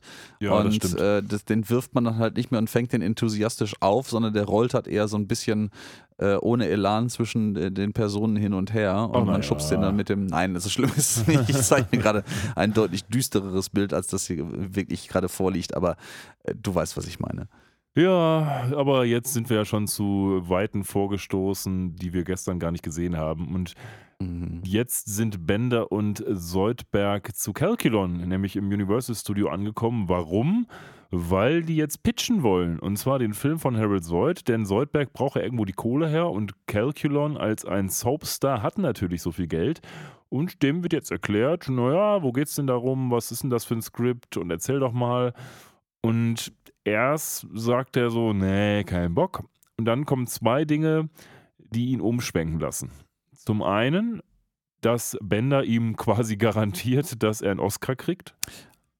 Und zweitens, dass es von Harold Zoid geschrieben wurde, sogar geschrieben und kopiert. Genau. Ja. Äh, dabei musste ich, äh, kleiner Off-Topic-Einwurf, feststellen, dass ähm, Dat, Im Englischen gibt es natürlich Fotokopier als, als Wort, als Gattungsbezeichnung für das, was da passiert, aber eigentlich das Wort, was man offensichtlich benutzt, zumindest im Amerikanischen, ist Xeroxed. Ja, stimmt. Äh, für die, die Firma, die, glaube ich, ursprünglich sogar das Prinzip der Fotokopie erfunden hat, meine ich. Aber Xerox kennt man halt auch als Druckerhersteller heute noch und das ist so ähnlich wie Tempo im amerikanischen dann Kleenex. Ähm, das einfach als, als Gattungsbezeichnung benutzt wird, obwohl es eigentlich ein Firmenname bzw. ein Trademark ist. Ja, in Deutschland hatte ich als Jugendlicher, als ich mir meine ersten Drucker immer gekauft habe, eigentlich fast immer Hewlett Packard Geräte, äh, HP-Geräte. Und da kannte ich Xerox nicht, aber ich glaube, Xerox war immer im Businessbereich größer. Ja, ne? ja, Xerox war, war ähm, insbesondere früher eher im Businessbereich maßgeblich mit ihren Kopierern und dann später mit den Laserdruckern äh, sehr groß und die haben halt so, so Konsumerpöbelmaschinen haben die halt nie hergestellt.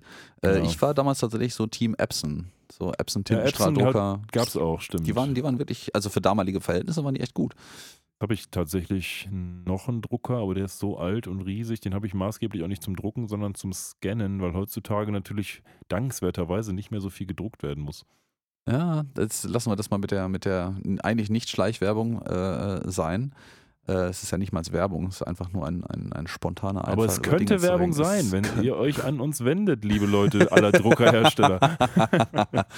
Ja, wir als äh, reiche Podcast-Produzenten, Brauchen die selbstverständlich regelmäßig mit äh, äh, großen Firmen kollaborieren. Natürlich. Ich habe hier um, auch äh, alle Drucker stehen, die es gibt. Äh, selbstverständlich. Wir, wir drucken natürlich auch auf reichem ähm, äh, Personenpapier immer reiche Korrespondenzen. Selbstverständlich. Ne? Ja, ja, reiche, Ja. reiche Korrespondenzen.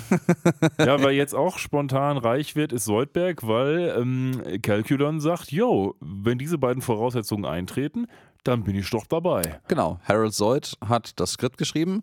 Checkmark, das haben wir auf jeden Fall schon. Und er verspricht ihm als Folge dessen den Oscar. Und er fragt auch mal nochmal nach, garantierst du mir den Oscar? Und Bender sagt dann, das finde ich sehr schön. Ich garantiere dir alles. Ja. Also ich kann dir alles garantieren, wenn du nur möchtest. Also er, er ist quasi jetzt literal zum Speichellecker, zum Arsch, äh, Asskisser äh, verkommen. Ja, wie blöde lässt das auch Calculon da stehen. Also, ja, na, ich, der ist Soap-Darsteller, verdammt. Also, ja, gut. wobei hatten wir das bei der letzten Episode nicht auch äh, bezüglich ähm, äh, Synchronsprechern und der ganzen Geschichte, dass äh, eine ganze Menge der ehemaligen Soap-Stars aus den frühen 2000ern mittlerweile auch äh, Ja, ja, ich hatte Synchronsprecher dazu die sind? Story ja, ja, erzählt, genau. dass der Typ, der Thanos auf Deutsch spricht, früher bei GZSZ mitgespielt hat. Ja, ganz genau, ganz genau. Ja, also äh, das, Gut, kein, aber auch kein um- um Hate so- gegenüber den Soapstars, aber ich sag mal so in meiner Erinnerung gerade so GZSZ und Lindenstraße und gute, nee, gute Zeiten, schlechte Zeiten ist das gleiche wie GZSZ. Was gab's denn da noch? Unter uns. Unter uns, ja, und den ganzen Scheiß. aber das äh, war halt muss man, echt muss man denn Amateurkino. Als, muss man denn als Synchronsprecher irgendwie besonders schlau sein? Nein, Ja, natürlich nicht. also, Also, du sollst halt mit deiner ist. Stimme in der Lage sein zu Schauspielern, aber ähm, vielleicht ist das auch einfacher, das ist so ein bisschen wie Handmodel oder sowas, wo du dich halt darauf konzentrierst, dass deine Hand perfekt aussieht und sich bewegt. Vielleicht, wenn der restliche Körper sich nicht bewegt, dann bist du vielleicht ein ganz guter äh, Voice Actor, also Ja, äh, Darsteller, aber wenn das der restliche Körper auch tun soll, dann leidet vielleicht auch die Stimme Aber ich drunter, wer glaube, die meisten Voice-Actor heutzutage sind auch ganz normale Schauspieler. Äh, ja, können ja, das ja, ja, jedenfalls ja, ja. auch. Naja, aber jedenfalls, der Film, der jetzt gedreht wird, den Harold Zoid erdacht hat, der heißt The Magnificent Three. Da habe ich direkt einen Mama Papa Ball. Ähm, und das ist äh, an der Stelle natürlich eine Referenz auf äh, The Magnificent Seven, ist es, glaube ich, ne? Ja, genau. Sind mir gerade währenddessen meine Notizen verrutscht, wo ich die Zahlen nachlesen wollte, wie, Magnif wie viele Magnificent jetzt im Original Sind gewesen sind. Sieben, Es sind sieben, ist eine Zahl. ist eine Zahl, genau.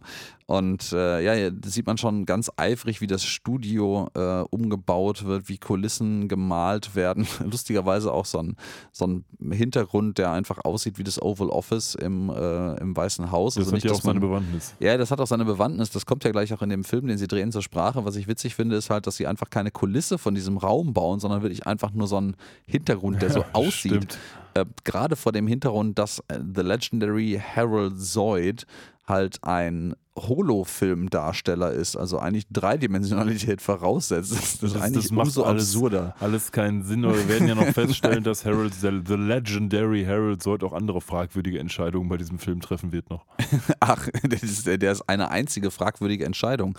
Also da, da muss man allerdings auch wirklich äh, sagen, das scheint in der Familie zu liegen. Ne? Aber ich finde das schön, wie er den Film jetzt proklamiert. Also Leute, es geht um eine ganz einfache Geschichte. Ein Vater will, dass der Sohn in seine Fußstapfen tritt. Und diese Fußstapfen heißen, er muss sein Unternehmen weiterführen. Und das Unternehmen ist, er ist Präsident der Erde. Finde ich, äh, ein, kann sich quasi jeder sofort reinversetzen. Ja, ja, ja, das, das kann jeder, das ist richtig, richtig bodenständig, das kann jeder nachvollziehen. Und äh, Bender sagt dann auch so, ja, das macht total äh, viel Sinn, Zwinker, Zwinker. Ja, ja, und äh, Soldberg steht neben ihm, hey, das hast du laut gesagt. Äh, oh Mist, äh, okay, das war nicht äh, gedacht. Äh, verpiss dich, Soldberg. Oder was sagt er? Er sagt, er sagt, äh, äh, hebe den Mittelfinger. Ah, hebe ja. den Mittelfinger, genau. Auch so irgendwie völlig random eingestreut, warum das jetzt so ist. Ja, Ähm, das ist, das ist tatsächlich, also dass Bender ein, Arschloch ist, haben wir ja etabliert, aber das ist wirklich sehr, sehr off-Character einfach. Also es ist auch eine Art von Humor, die er danach und davor nie widerfahren wird, meines Wissens Nee, nach. und jetzt haben wir schon drei so Szenen gehabt, die irgendwie so reingepruckelt sind. Und ich finde, da haben sie einfach die Episode irgendwie gestreckt, würde ich mal sagen. Oder haben irgendwie gedacht, wir müssen noch ein paar Witze unterbringen, die wir sonst nicht unterbringen können. Aber es passt nicht organisch da rein.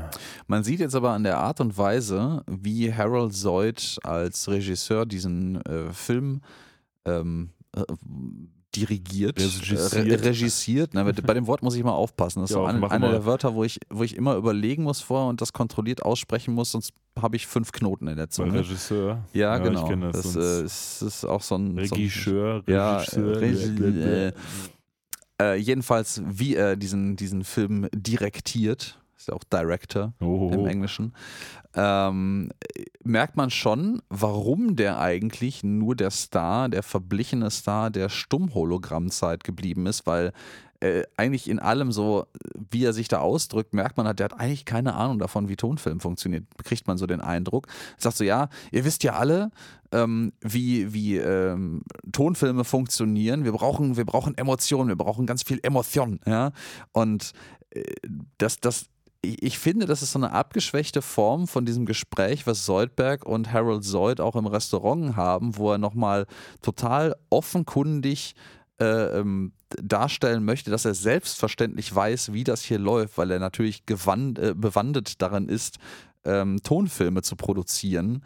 Ähm, und äh, nein. Ja, wobei ich das eigentlich ganz gut finde, denn es zeugt von dem, was du schon erwähnt hast, nämlich, dass die Leute, die Stummfilme gemacht haben, natürlich an ganz andere Anforderungen gewöhnt waren. Und Mhm. ich denke, beim Stummfilm, ich bin jetzt kein Filmdarsteller oder sowas, aber ich könnte mir das vorstellen, beim Stummfilm musst du, um Emotionen zu zeigen, deutlich expressiver dich ausdrücken, als es Mhm. äh, der Fall ist, wenn du noch andere ähm, Medien hast, um das zu unterstützen, sei es deine Stimme, sei es Farbe, sei es sonst was, sei es auch vielleicht ein schärferes Bild.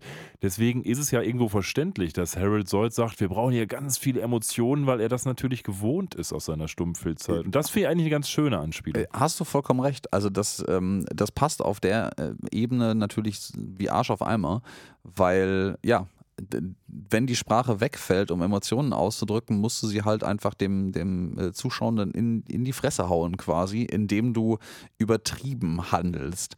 Ähm, das erinnert mich immer so ein bisschen, ich hoffe, die Wiedergabe davon ist äh, korrekt, so ein bisschen an meinen, meinen Kunstunterricht, äh, Kunstleistungskurs damals in der Schule, äh, mit so mittelalterlicher Malerei, wo ja alles noch so ein bisschen flach war, also so Tiefenwirkung nicht wirklich ein Ding war, wo man dann äh, etwas, ein, ein Konzept offensichtlich hatte, das sich Bedeutungsgröße nannte. Das heißt also etwas, was in diesem Bild eine besondere Bedeutungsschwere hatte, wurde vergrößert dargestellt. Deswegen haben die Leute dann einfach so absurd riesige Hände, wenn es halt wichtig ist, dass, keine Ahnung, äh, Judas gerade auf irgendwen zeigt oder sowas und dass der Kerninhalt, äh, die Aussage des Bildes sein sollte. Da war diese Hand einfach absurd groß. Ja, kann man ja irgendwie noch Und nachvollziehen. das ist halt, es ist halt auch so eine, es ist so eine theatralische äh, Übertreibung hier. Ja. Ich finde das schön, weil es wird eine Szene gedreht, wo im Hintergrund offensichtlich irgendwie ein paar Statisten rumlaufen müssen und im Vordergrund Calculon und sein Vater, also Harold Zoid, was erzählen und dann gibt er denen immer weitere Anweisungen, so es muss noch mehr werden, es muss noch mehr werden. Und erst gehen die da nur so rum, dann dancen die da im Hintergrund irgendwie und dann kommt er nochmal, was soll das hier? Ist das ein Friedhof hier oder was? Hier schmeißt mal ein paar Torten und macht ein paar Witze und so. Das ist dann, dann irgendwann drehen die einfach vollkommen frei und laufen da wie die Affen im Hintergrund rum, beschmeißen sich gegenseitig mit Zeug und, und machen einfach nur den letzten Scheiß. Das, das ist eine der besten Szenen, muss ich schon sagen. Eine der lustigsten Szenen Szenen aus dieser Episode, die ansonsten nicht so übermäßig stark ist. Aber ja, es ist äh, am Anfang die ersten Szenen, die man so sieht, die gedreht werden, da laufen die halt so einfach geschäftig, wie im Weißen Haus halt nun mal wichtige Leute mit wichtigen Papieren in der Hand von A nach B laufen. Das ist so ein bisschen wie die Red Shirts bei Star Trek auch. Ähm, in der Gegend herum und der regt sich immer mehr darüber auf, dass sie das nicht können. Und dann am Anfang rennt einfach eine so wild mit den Händen gestikulierend und mit breitbeinig hüpft die da durchs Bild.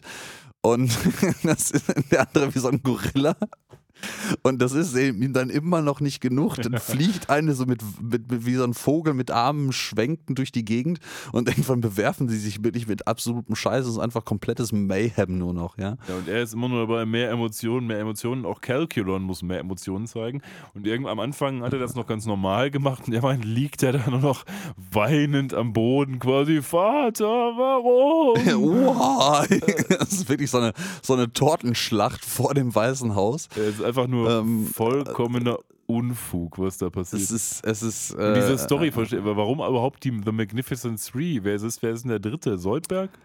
Ich habe absolutely keine Ahnung, wer das dann, sein soll. Dann gibt es die nächste Szene, dann sind sie auf irgendeinem Sch auf dem Dach vom Weißen Haus, soll das glaube ich sein. Es regnet und Ja, der ja, Vater sitzt ja. plötzlich im Rollstuhl, was er vorher nicht getan hat. Vor allen, Dingen, vor allen Dingen sieht man noch in der Sekunde davor, ich spule mal ein ganz kurzes Stückchen zurück, warte mal, äh, äh, sieht man, wie glaube ich, Soldberg, oder ist es der Vater? Ich meine, es wäre der Vater gewesen. Nee, ist Sold, Sold, genau, Soldberg ist der Dritte. Soldberg ist der Dritte offensichtlich im Bunde, der Ja, hier auch als Schauspieler ja. auftritt, äh, durch so eine Dachluke auf das Dach guckt, während er da heult. Ähm, und auf einmal sitzt sein Vater im Rollstuhl. Aber wie verdammt nochmal ist er im Rollstuhl auf dieses Dach gekommen, wenn es nur so eine Dachluke gibt, durch die man durchkommt? Soll ich das Wort Dach vielleicht noch mal haben die sagen? Aufzug, Treppenaufzug oder so, keine Ahnung. Ich weiß nicht, auf jeden Fall ist Harold Sold mit allem total unzufrieden, will immer mehr Emotionen, Emotionen, Emotionen, Emotionen, alle sind genervt. Und ähm, ja, so geht diese Produktion dann weiter, bis sie dann irgendwann im Kasten ist. Ne? Ja, ja. Äh, Ich äh, muss gerade noch äh, einen, einen Einfall, den ich zwischendrin hatte, kundtun. Und zwar diese Szenerie jetzt, wo sie die ganze Zeit immer alles immer mehr und immer mehr übertreiben und dann irgendwann rennen die mit schwenkenden Armen rum, dann schmeißen sie sich mit Torten. Das erinnert mich an einen Sketch. Ähm, sagt dir das Stichwort More Cowbell was? Nee, Nee, echt nicht. nee. Ähm, das ist äh, ein, ein, ein Sketch aus Saturday Night Live aus dem April 2000.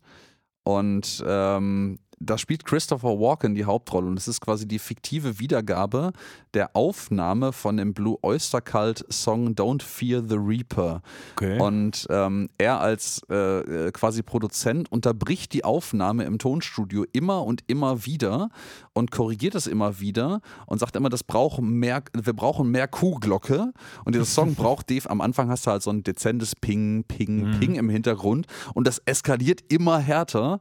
Ich, habe das schon lange nicht mehr gesehen, deswegen weiß ich die ganzen Details nicht mehr, aber irgendwann am Ende klingeln die einfach nur wild mit dieser scheiß Kuhglocke in der Gegend herum und der ganze Song ist faktisch komplett im Arsch. Ja? Vielleicht ist ja auch darauf noch äh, eine Anspielung, Ich- das würde zeitlich- das zeitlich passt. Das würde zeitlich passen. Also ich habe es gerade nachgelesen, der, der Sketch wurde ausgestrahlt am 8. April 2000.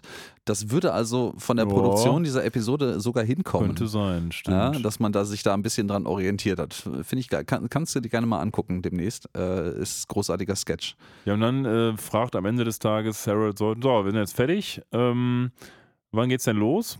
Und dann sagt Soldberg ihm, ja, eigentlich müssen wir jetzt noch in die Postproduktion und gerade heutzutage ist Postproduktion ja fast noch der längere Prozess. Ähm, aber das Problem ist, die haben kein Geld mehr, weil sie alles für Torten ausgegeben haben. Und deswegen ist es jetzt am Freitag schon fertig.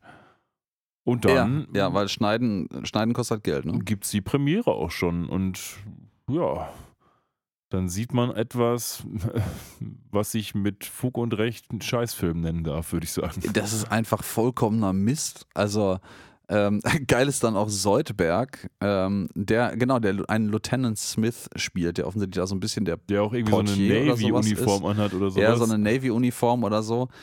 Und äh, der dann offenkundig sein Skript die ganze Zeit von einem, von einem, äh, von einer Karte, ja. Teleprompter ab. Der Teleprompter würde ja voraussetzen, er könnte in die Kamera gucken Ja, währenddessen. Dann von der Karte. Aber ja, von irgendeiner wahrscheinlich. Karte oder so Mhm. abliest, weil er die ganze Zeit so mit den Augen super verkrampft in den Augenwinkel guckt und super holzig. Guten Morgen, Mr. Vizepräsident. Ja, ja, und ihn gar nicht anguckt. Ja, Mhm. stimmt. Ja, es ist, es ist totaler Müll. Und ja, äh, pff, ja, gut, ich sag mal, die Premiere, die verläuft halt nicht so gut.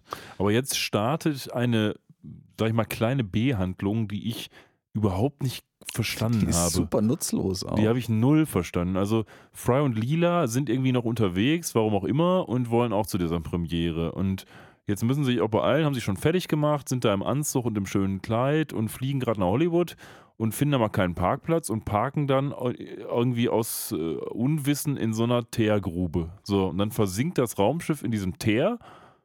Und dann geht es nur noch darum, und das können wir, glaube ich, jetzt in zwei, drei Sätzen abhandeln, während äh, der restlichen Episode mehr oder weniger geht es nur noch darum, dass sie da aus diesem Teer rauskommen. Und das ist irgendwie weder witzig noch irgendwie cool, das ist einfach nur äh, Füller. Ja, es ist tatsächlich nur ein Füller und ich, ich habe so ein bisschen das Gefühl, das sollte den, den Charakteren noch ein bisschen mehr Sinn geben, äh, weil die sind ja gemeinsam dahin geflogen nach, äh, nach Hollywood. Und äh, Bender ist ja durchaus schon ein vitaler Punkt in dieser Plotline, dass nämlich er den Kontakt zu Calculon und dem Geld herstellt an der Stelle.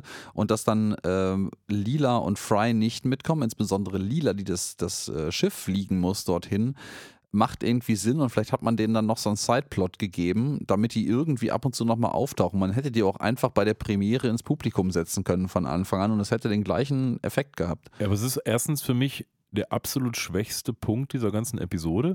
Und die ist allgemein schon nicht Ja, übermäßig ab- genau, stark. und zum Ja. anderen ist es auch etwas, was Futurama bislang überhaupt nicht gezeigt hat. Man hat ja häufig in so Serien aus den 90ern einen A- und B-Plot, wo dann vielleicht der eine ein bisschen besser und der andere ein bisschen schlechter ist. Bei Futurama haben sie es bislang eigentlich immer ganz gut hingekriegt, das zu verquirlen. Aber hier zerfällt das richtig und man merkt, finde ich richtig, ja, sie haben es versucht, aber was richtig Sinnvolles ist ihnen auch, nichts auch nicht eingefallen. Und so verkommt das Ganze einfach nur zu, wir wollen nicht zu viel Soldberg zeigen, weil könnte problematisch werden, wenn wir den Rest nicht sehen. Deswegen gucken wir denen jetzt noch zwei, drei Minuten zu, wie die irgendwie in so einem teerbesetzten Raumschiff rumdümpeln. Und das ist einfach nur langweilig. Ja, das hat echt überhaupt nichts. Ja, aber was, was auch, also ich finde, ehrlicherweise dazu ist der Film, den, der- der hier gerade präsentiert wird, sogar noch fast unterhaltsam, weil er so Ja, absolut klar. scheiße ist. Ja? Viel unterhaltsamer. Also da, dagegen, ist, äh, dagegen ist Sharknado 1 echt konsistent in seiner Darstellung und seinem Plot. Ja, also, Ja. wo du Film sagst, wir sind jetzt bei einer Filmszene, wir sind zurück im Kino und es wird eine Filmszene gezeigt, wo der Vater und sein Sohn, also Calculon und Harold Zoid, oben am Dach vom Weißen Haus stehen. Wie ihm gesagt, im Rollstuhl ist der Vater. Und er sagt, ja, ich würde hier lieber sterben, als dies oder das machen. Und dann fährt er einfach mit voll Karacho vom Dach und der Calculon, pass auf, Vater, ähm, der Abgrund. Und der heizt aber da mit seinem Rollstuhl runter, als gäbe es keinen Morgen mehr. Und das macht alles überhaupt keinen Sinn. Nee, vor allen Dingen, weil Calculon ist ja schon Vizepräsident an diesem Punkt als sein Sohn. Ähm, und äh, dann, dann rollt der Vater da vom Dach runter und dann geht die Dachklappe auf. Also, Nein, Vater, geh da nicht runter. Und ist schon völlig am Boden zerstört mit seiner, seinem Overacting und den ganzen Emotionen. Und dann geht die Dachklappe auf und Soldberg als, was war es, Lieutenant Smith, äh, kommt da raus und sagt, der Präsident ist tot. Herzlichen Glückwunsch, Herr Prä äh, nee, nee, es lebe der Präsident. Ja. Und er so, no! Wobei natürlich offensichtlich war es von seinem Vater der, der letzte Schachzug, quasi sich selbst zu töten, damit sein Sohn doch in die Fußstapfen des Unternehmens tritt. Ja. Ne? Da hat man an dieser Stelle jetzt nochmal so wenig subtil auch noch eine Popkulturreferenz eingebaut. Ich weiß nicht, ist sie dir aufgefallen? Hm, ich werde es bestimmt bemerken. Der Präsident ist tot, lang lebe der. Präsident. Ja, der König ist tot, lange Ja, der König. natürlich. Aber ist das wirklich König der Löwen. Ja, das ist doch nicht aus König der Löwen. Ja. Das ist doch wahrscheinlich irgendwie aus Shakespeare oder so. Das gucke ich jetzt. Ich König der vermute, Löwen. Ja ich so, vermute, dass es älter ist noch, aber das ist zumindest die neueste Re König Referenz. der Löwen. Sein oder nicht sein, König der Löwen. Ah, guck's, guck's mal nach, guck's mal nach. Warte mal, ja, dann erzähl du mal was, ich gucke mal nebenbei nach. Ja, und äh, dann, wir blenden hier tatsächlich zurück in das Kino, äh, nachdem dieser Film sein tragisches, endliches Ende genommen, genommen hat. Und ähm, Also ich bin schon fertig. stellen fest, das Kino ist einfach leer. Der König ist tot, lang lebe der König. Le roi est mort, vive le roi. Ah, verdammt. Ja, wenn ist schon die. Heroldsformel, Ne? mit der in Frankreich der Tod des alten Königs bekannt gegeben und gleichzeitig der, der König der Löwen. Also ich muss zu meiner Verteidigung gestehen, dass das in einer meiner Quellen tatsächlich als Referenz drin stand. Die waren offensichtlich ein bisschen dumm. Finde ich, find ich lustig. Ah, Zippelja. so, auf jeden Fall äh, haben sich die vier Dudes jetzt hier, Harold Zoid, Zoidberg, Bender und Calculon, äh, die Premiere quasi angeguckt und dann, äh, eigentlich war auch noch ein Zuschauerpublikum dabei, aber wie sie dann richtig feststellen, fanden jetzt alle so schrecklich, dass sie einfach abgehauen sind und äh, Calculon äh, konstatiert dann zu Recht, they hated it und das lässt sich irgendwie nachvollziehen, würde ich mal behaupten. Äh, ja. ich finde das, also ich persönlich würde sogar sagen, ich finde es respektabel, dass die vier Filmemacher es geschafft haben, während diesem Crap im Kino zu bleiben. Also ich wäre währenddessen rausgegangen.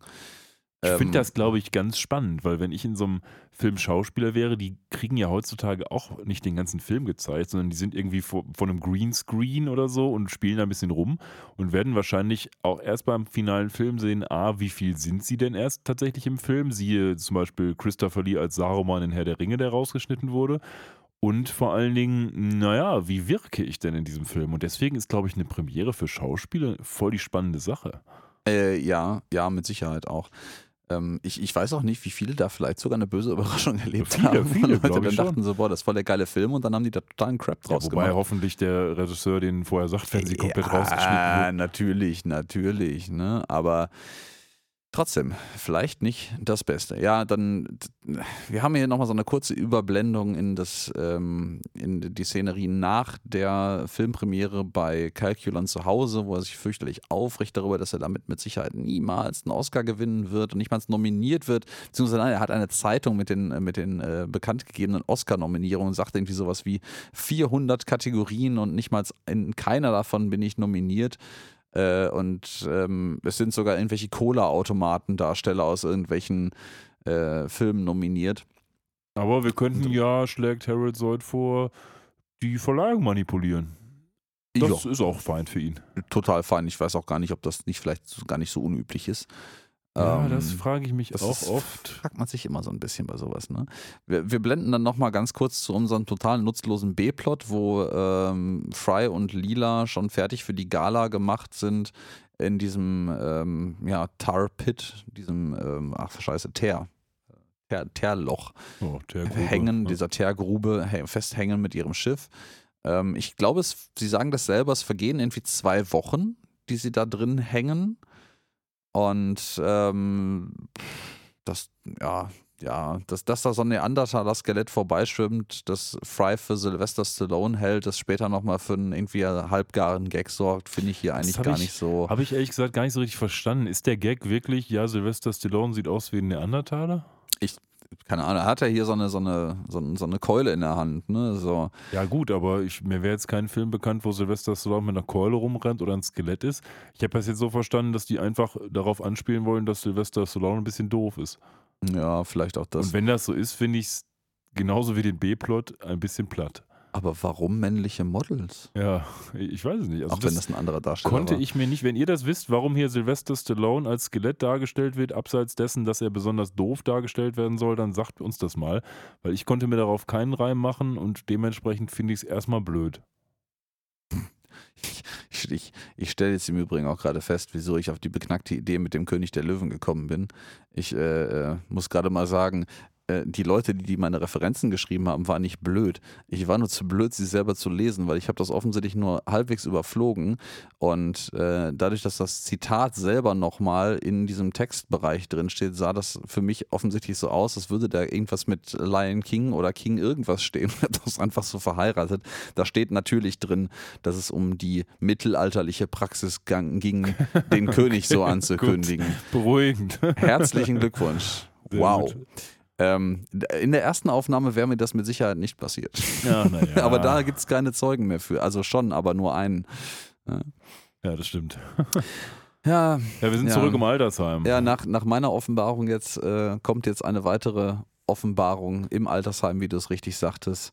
Harold Solz sitzt da total am Boden zerstört und äh, Soldberg stellt fest, du, du, was, was lebst du hier? Du bist ja gar kein reicher Filmschauspieler. Und äh, dann meint äh, Harold Solz so, ja, ich bin ein noch schlechterer Lügner, als du es eigentlich bist. Du bist doch auch kein reicher Doktor. So, und das, ich wollte eigentlich nur, dass die Menschen mich irgendwie äh, nochmal an mich denken, bevor ich sterbe. Also nicht mal irgendwie positiv oder negativ, sondern er wollte einfach nur, dass die Leute sich nochmal an ihn erinnern. Ja, in der Tat. Ähm, und dann sagt Soldberg äh, etwas, was eigentlich zum Trösten gedacht ist, nämlich, hör mal, die kennen dich doch, die Leute, was willst du denn überhaupt? Und das lässt Harold Sold aber auch nicht gelten. Also, ja klar, die kennen die mich, die erkennen mich noch als altes Fossil, was jetzt irgendwie nur noch so zur Fußabtreterbelustigung da ist, aber doch nicht mehr als einen erfolgreichen Filmemacher. Ja, und dann fasst Soldberg irgendwie den Plan, dass man diesem Da was alten Herrn ändern, ja. nochmal was Gutes tun muss, ne? Ja. Aber mal so eingeworfen an der Stelle, ne? Das hatten wir ja vorhin schon mal angeschnitten. Ich, ich stelle mir das auch ziemlich scheiße vor. Ne? Überleg mal, du bist wirklich, du hast deine Hochzeit gehabt, du bist ein bekannter Schauspieler, Weltformat gewesen, Hollywood-Star, auch äh, gerade bei so einem Umbruch der, der Technologie. Und ähm, du lebst danach im Endeffekt von deinem Ruhm, der vielleicht nur, weiß ich nicht, sagst mal, lass es mal fünf bis zehn Jahre deines Lebens weit gebracht hat und äh, stellst dann vielleicht, also so könnte ich mir das bei Harold Zoid jetzt feststellen, auch der Lüge, die Lüge, die er Zoidberg gegenüber erfolgreicher anfangs aufgetischt hat, ähm, dass du diese Lüge von du bist der, du bist der große Star und du hast irgendwie was so lange aufrechterhältst, dass du dich selber das nicht mehr sagen hören kannst und dann vielleicht wirklich willst, dass du dann nochmal mit einem, mit einem bekannten Knall irgendwie äh, die endgültige Bühne und den letzten Vorhang verlässt. Ne? Ja, man muss immer so ein bisschen differenzieren. Es gibt ja Leute, die machen das alles, weil sie damit gutes Geld verdienen wollen. Und wenn die das vernünftig anlegen, dann ist das, glaube ich, ja nicht das große Problem, dass so eine Karriere vielleicht vorbeigeht. Gibt aber natürlich auch eine ganze Menge Leute, die das, selbst wenn sie es jetzt am Anfang vielleicht so gesehen haben, über die Jahre nicht mehr so sehen können, weil natürlich, wenn du im Rampenlicht stehst und von Tausenden von Leuten verehrt wirst, das die deutlich bessere Droge ist als Geld. Und wenn man das verliert, ist das, dann bist du halt Cold Turkey. Und im Zweifel bist du Cold Turkey dein ganzes Leben. Ne? Jo. Schon hart. Kann, kann hart Ja. sein. Also Ja, ich, ja, ich stelle es mir auch ehrlich gesagt ganz schlimm vor, so berühmt zu sein, weil ich glaube, für mich persönlich, der doch mal auch viel Ruhe braucht und genießt, ähm, da wäre es ganz schlimm, wenn mich auf der Straße die Leute ständig nach Autogrammen anbetteln würden. Ähm, aber manche Leute finden das bestimmt super. Mhm, Das, das kann ich mir gut vorstellen, ja. Aber ähm, ja, wir, wir gehen jetzt tatsächlich, machen wir mal in, nach dieser sehr, sehr emotionalen Einlage, ähm, machen wir einen Sprung zu einem sehr emotionalen Harold Zoid, der nämlich als offensichtlich alternder äh, Bekannter in Hollywood offiziell zu der ähm, Oscar-Verleihung eingeladen ist und auch auf einem roten Teppich wandelt und dann von einer der ähm, ähm, ja, Journalisten dort interviewt wird vor laufender Kamera. Ich, ich glaube, das soll auch jemand Bekannten darstellen, das sagt mir persönlich aber nichts. Und da völlig deprimiert ist, ne? Und äh, wo, wofür so großer Harold Zoid, wofür sind Sie denn heute hier? Sind Sie, äh, kündigen Sie quasi die Nominierten an oder sind Sie selber nominiert? Und man so, nein, ich bin nur ein Platzhalter, ich bin nur ein Sitzfüller. Derjenige, den Ja. du nicht zuordnen kannst, ist übrigens Joan Rivers, oder? Äh, stimmt, ja. Das ist Ja. auch eine Comedian. Ah, aha. 33 geboren, ähm, 2014 gestorben, aus den USA, war eine amerikanische Entertainerin. Ja. Also es zieht sich hier durch mit diesen Comedians. Das ist im Übrigen Sepp Brannigan, der mit äh, der, der, der Drogenoma hier gemeinsam Ja, der sitzt im Publikum, ne? im Publikum Mit vorne Kiff, sitzt, neben ähm, Kiff und Amy, die auch da sind. Da ist irgendwie noch so ein. Da sitzt auch Jar Jar Binks, ne? ja, Ja. da sitzt der Kopf von Jar Jar Binks Genau. in einem Jar. Ja, ich glaube, das war der einzige Witz, der damit verbunden ist, dass Ja, Jar ja. Jar Binks in, a head, in ein Head in a Jar ist. Ja, da gibt es auch ein schönes äh, äh, Kartenspiel, was ich vor einer Weile mal gerne gespielt habe, wo es als äh, Endboss unter anderem Bottle Bottle gibt, Ja. äh, der, der definitiv sterben muss. ähm, äh, ich habe das gerade nochmal hier so äh, ablaufen lassen, weil mir auffiel, ich habe das in den Notes gelesen, dass das passiert.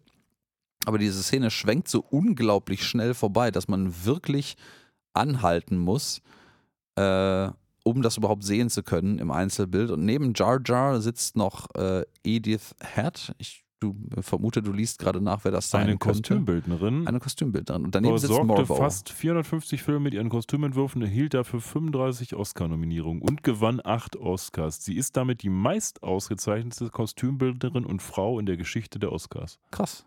Von 1897 geboren, 81 gestorben. Ja, wir haben dann hier noch, ah, wir haben noch Boxy, der natürlich neben Harold Zoid sitzt. Äh, eig- eigentlich sitzt Harold Zoid zwischen Boxy, dem, diesem, diesem Kasten. Aber der ist ja auch nur der äh, Henchman Ja, von ja, das ist nur der. Henchman von Calculon. Calculon sitzt ja auf der anderen Seite und der, der Boxy hält ihm quasi die Knarre an den Körper und sagt, sag mal, wenn ich hier nicht nominiert werde, ne, dann ist aber, ist aber Ende mit dir, Ja, mein der ist Lieber. nicht nur nominiert, sondern will auch gewinnen. Ja, man kann ja erstmal kleinere Brötchen backen. Ne? Also äh, die tut ähm, Calcula natürlich nicht. Aber gut. Wir sind jetzt bei den äh, 1740. Nein, warte mal, das ist falsch. Äh, die 1074. Ähm, Academy Awards, meine ich, die werden hier gerade angekündigt. Ja, die 1074. Academy 1074. Awards. Ja. Ich habe das jetzt nicht ausgerechnet. Ich mutmaße mal, das stimmt tatsächlich dann auf das Jahr 3000/3001. Ich glaube, das werden sie geschafft haben. Die mussten ja nur die, die Jahre nachrechnen, das ist jetzt nicht so schwer. Es stellt natürlich auch ein bisschen die Frage, äh, wirft die Frage auf, ähm, es gab ja zwischendrin auch mehrere Apokalypsen und Untergänge der Welt und Wiederaufbauten. Hat man dann jedes verdammte Jahr trotzdem die Academy Awards abgehalten? Wow. Hm. Ja, von wem werden die präsentiert? Von Billy Crystal. Was hat der so gemacht? Ich habe äh, keine Ahnung, enlighten me. Ein äh, Comedian auch. Du, Oh, eine wow. ganz berühmte Rolle von ihm kennst du garantiert. Hau Wie heißt raus. denn der Film, wo die Frau den Orgasmus im Diner vortäuscht? Äh, ach, äh, verdammt. Ja, ist das Harry, Harry und und Sally? Sally. Ja, und danke. Sally war Meg Ryan. Und, äh, nee, ja, Sally war Meg Ryan und Harry war Billy Crystal. Ach, verdammt. Ja, ich fürchte, ich kann mich nicht erinnern, diesen Film wirklich gesehen Ich zu auch haben. nicht, ich äh, kenne halt nur diese Szenerie und das, das, das Genau. Brimborium drumherum. Lebt auch noch der gute Mann. Äh, ah, das ist, wird, muss man erschreckenderweise sagen, bei äh, Darstellern, Synchronsprechern und referenzierten Personen bei Futurama zunehmend schwer, die rauszufiltern, die noch am Leben sind. 74 ist er. Ja, krass. Respektables Alter. Ähm, ja, wir haben dann hier nochmal so ein kurzes Intermezzo bei unseren Kollegen äh, in der Teergrube. Da tut sich auch nicht so richtig viel, außer dass Fry irgendwie jetzt so langsam zum Soldberg mutiert, nach zwei Wochen da unten drin und anfängt seine Schuhe zu essen, weil er Hunger hat. Äh, Respekt davor, dass sie es zwei Wochen lang überlebt haben. Ähm, irgendwas scheint es im, in dem äh, Räumchen wohl zu essen gegeben zu haben, in dem Raumschiff. Ja, und jetzt kommen noch so ein paar andere Kategorien und Best Product Placement wird jetzt gerade ausgezeichnet. Und jetzt ist es wieder Zeit für einen ganz bestimmten Button auf deiner Konsole. Die Star Trek-Anspielung der Woche. Die Star Trek-Anspielung der Woche wird uns heute im Rahmen der Oscars präsentiert, denn es geht jetzt quasi um das beste Product Placement. Und neben Slurm wird auch Star Trek The Pepsi Generation hier gefeatured. Ja, was ist das? Naja, eine Kombination aus Star Trek The Next Generation natürlich und der Pepsi Generation, die damals auch ein großes Thema war. Und wir sehen hier eben Spock, der allerdings mit Star Trek Next Generation relativ wenig zu tun hat. Aber gut, doch ist einmal zweimal aufgetreten sogar. Mhm. Ähm, und der hat so eine Pepsi-Dose in der Hand, ist offensichtlich auch auf Vulkan unterwegs, denn man sieht im Hintergrund so einen roten Bergplaneten. Aber ja, ehrlich gesagt war es das auch schon mit der Star Trek-Anspielung dann. Äh, ja, dann gibt es irgendwie noch äh, Snow White and the Seven Ups. Das fand ich lustig übrigens. ja, die sieben Zwerge, also die Seven Ups. Äh, Die und trinkt dann im Schlaf so ein Seven-Up, das finde ich ja, ja, ja, wird dann vielleicht aufgeweckt und dann, ja, dann tappt Bender quasi in die Sprechanlage von diesem Raum rein. Das ist auch wieder so ein, eher so ein, so ein Deus Ex Machina-Moment, wo einfach irgendwie so ein Plot-Device rausgekramt wird, um das irgendwie zu überbrechen. Also ich muss Und- ehrlich sagen, dieses ganze Ende, was jetzt kommt, finde ich vollkommen Hanebüchen. Ja, natürlich. Also auch nicht gut Hanebüchen, sondern einfach nur Panne. Ja, ja, Aber das wir- ist halt so, wir würgen jetzt mit der Brechstange das nochmal rein und äh, ja, äh, Bender klaut quasi im Hintergrund über die Stereoanlage, über die Ansagenanlage, dem, dem guten Sprecher, dem Billy Crystal hier, ähm, das äh, Mikro. Ja, und Soldberg geht nach vorne und, Und, schmeißt den Kopf einfach genau. aus dem Jar und Bender- übernimmt hier die Regie. G- Und niemanden stört's und es scheint irgendwie normal zu sein. Vielleicht ist das auch irgendeine Anspielung auf irgendwelche sehr merkwürdigen Nominierungen äh, von, von Schauspielern. Und ähm, ja, er kündigt dann diverse Leute an, ähm, die eigentlich hier sehr irrelevant sind. Das ist, glaube ich, alles irgendwelche Aliens. Äh, eine, so, eine, eine, eine ähm, Getränkedosenmaschine. Ja, einer, eins von diesen Alien ist eine Persiflage, glaube ich, auf Lawrence von Arabien, ne? Oder sowas. Ja, ja, ja, das, das kommt gut hin. Und dann sagt er am Ende einfach nur, naja, die sind zwar alle nominiert, aber übrigens den letzten Typen, äh, nee, den nehmen wir jetzt mal nicht, sondern wir nehmen hier die super Performance von Calculon in The Magnificent Three. Genau. Und äh, keinen das- stört's. Nee, kein Störz. Das ist irgendwie, alle sind ein bisschen verwirrt. Man sieht noch, wie die Kamera dann rumschwenkt, von dem der eigentlich gedacht war, zu Calculon. Dann tuschelt man im Publikum wild in der Gegend herum. Ähm, aber ähm, ja, dann ist offensichtlich, ähm, unterhalten sich zwei äh, Herrschaften im Hintergrund, die die äh, Wahlzettel bereithalten in zwei Köfferchen. Das, ähm, da, er sagt den falschen Namen und der andere sagt so, ja, aber mach einfach mit, wie mit Marisa Tomei. Er ist Marisa Ähm, Tomei. Das wirst du jetzt wahrscheinlich herausfinden, wenn du dein Handy schon gezückt Marisa hast. Tomei, eine US-amerikanische Film- und Theaterschauspielerin. 1993 gewann sie einen Oscar für ihre Rolle in dem Film Mein Vetter Winnie. Ähm, ich vermute mal, das soll darauf einfach anspielen, dass dieser Oscar wohl recht unverdient war. Oder unerwartet vielleicht auch. Ja, vielleicht auch das. Und äh, ja, Harold Zoid freut sich schon. So, hi, ich werde heute nicht ermordet, ich werde einen weiteren Tag überleben und dann, er kommt zu seiner Offenbarung nochmal zurück. Ein weiterer Tag von trauriger, vergessener Misere. Ja, und und ähm, er, er bricht dann wieder in seine Depressionen zusammen, die ich, ich kann die auch ein bisschen nachfühlen an der Stelle, ähm, weil er halt einfach merkt, so ja, jetzt bin ich, jetzt ist, überlebe ich halt, weil ich jemand anderem zu, ja, eigentlich total gefaktem und nicht irgendwie verdientem Ruhm geholfen habe. Ja, und er seinem eigenen Ziel ja eigentlich überhaupt nicht er viel seinem, näher gekommen genau, er ist. seinem eigenen Ziel, weswegen er den ganzen Scheiß eigentlich angefangen hat, nie ein Schrittchen näher gekommen ist.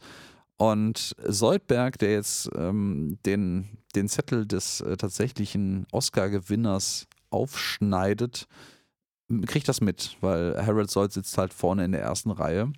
Ja, und jetzt macht die Episode einen Turn, den ich zwar aus ähm, sentimentalen Gründen verstehe, der im Kontext dieser ganzen Episode aber noch viel weniger Sinn macht.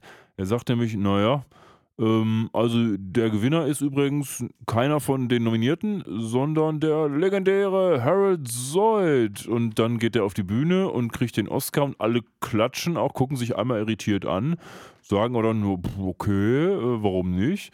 Und dann hält der Harold Zoid da eine schöne äh, Rede, macht erstmal so einen super Witz. Oh, das Wichtigste, was ich jemals erreichen wollte, war es, einen Oscar zu gewinnen. Aber jetzt weiß ich, das stimmt gar nicht mehr. Denn das Wichtigste im Leben ist, zwei Oscars zu gewinnen. Und alle. Hm, Äh, die schlafen auch alle während dieser eigentlich relativ kurzen Rede direkt ein. Ne? Eins müssen wir übrigens noch sagen, was wir ganz vergessen haben, ist, dass hier auch noch ein weiterer Gast im Publikum sitzt, nämlich die DNA von Jack Nicholson, die in einen Gorilla gepresst wurde. ja, der am Ende dann jubilierend am, am Kronleuchter Und den sie hängt, auch gut ne? getroffen haben, muss ich sagen. Das äh, mit ja, ja, Jack ja, Nicholsons Äh, Grinsen, das ist echt hart. ja, auf jeden Fall kriegt er jetzt offensichtlich den Oscar und alle sind damit auch irgendwie d'accord von der Academy.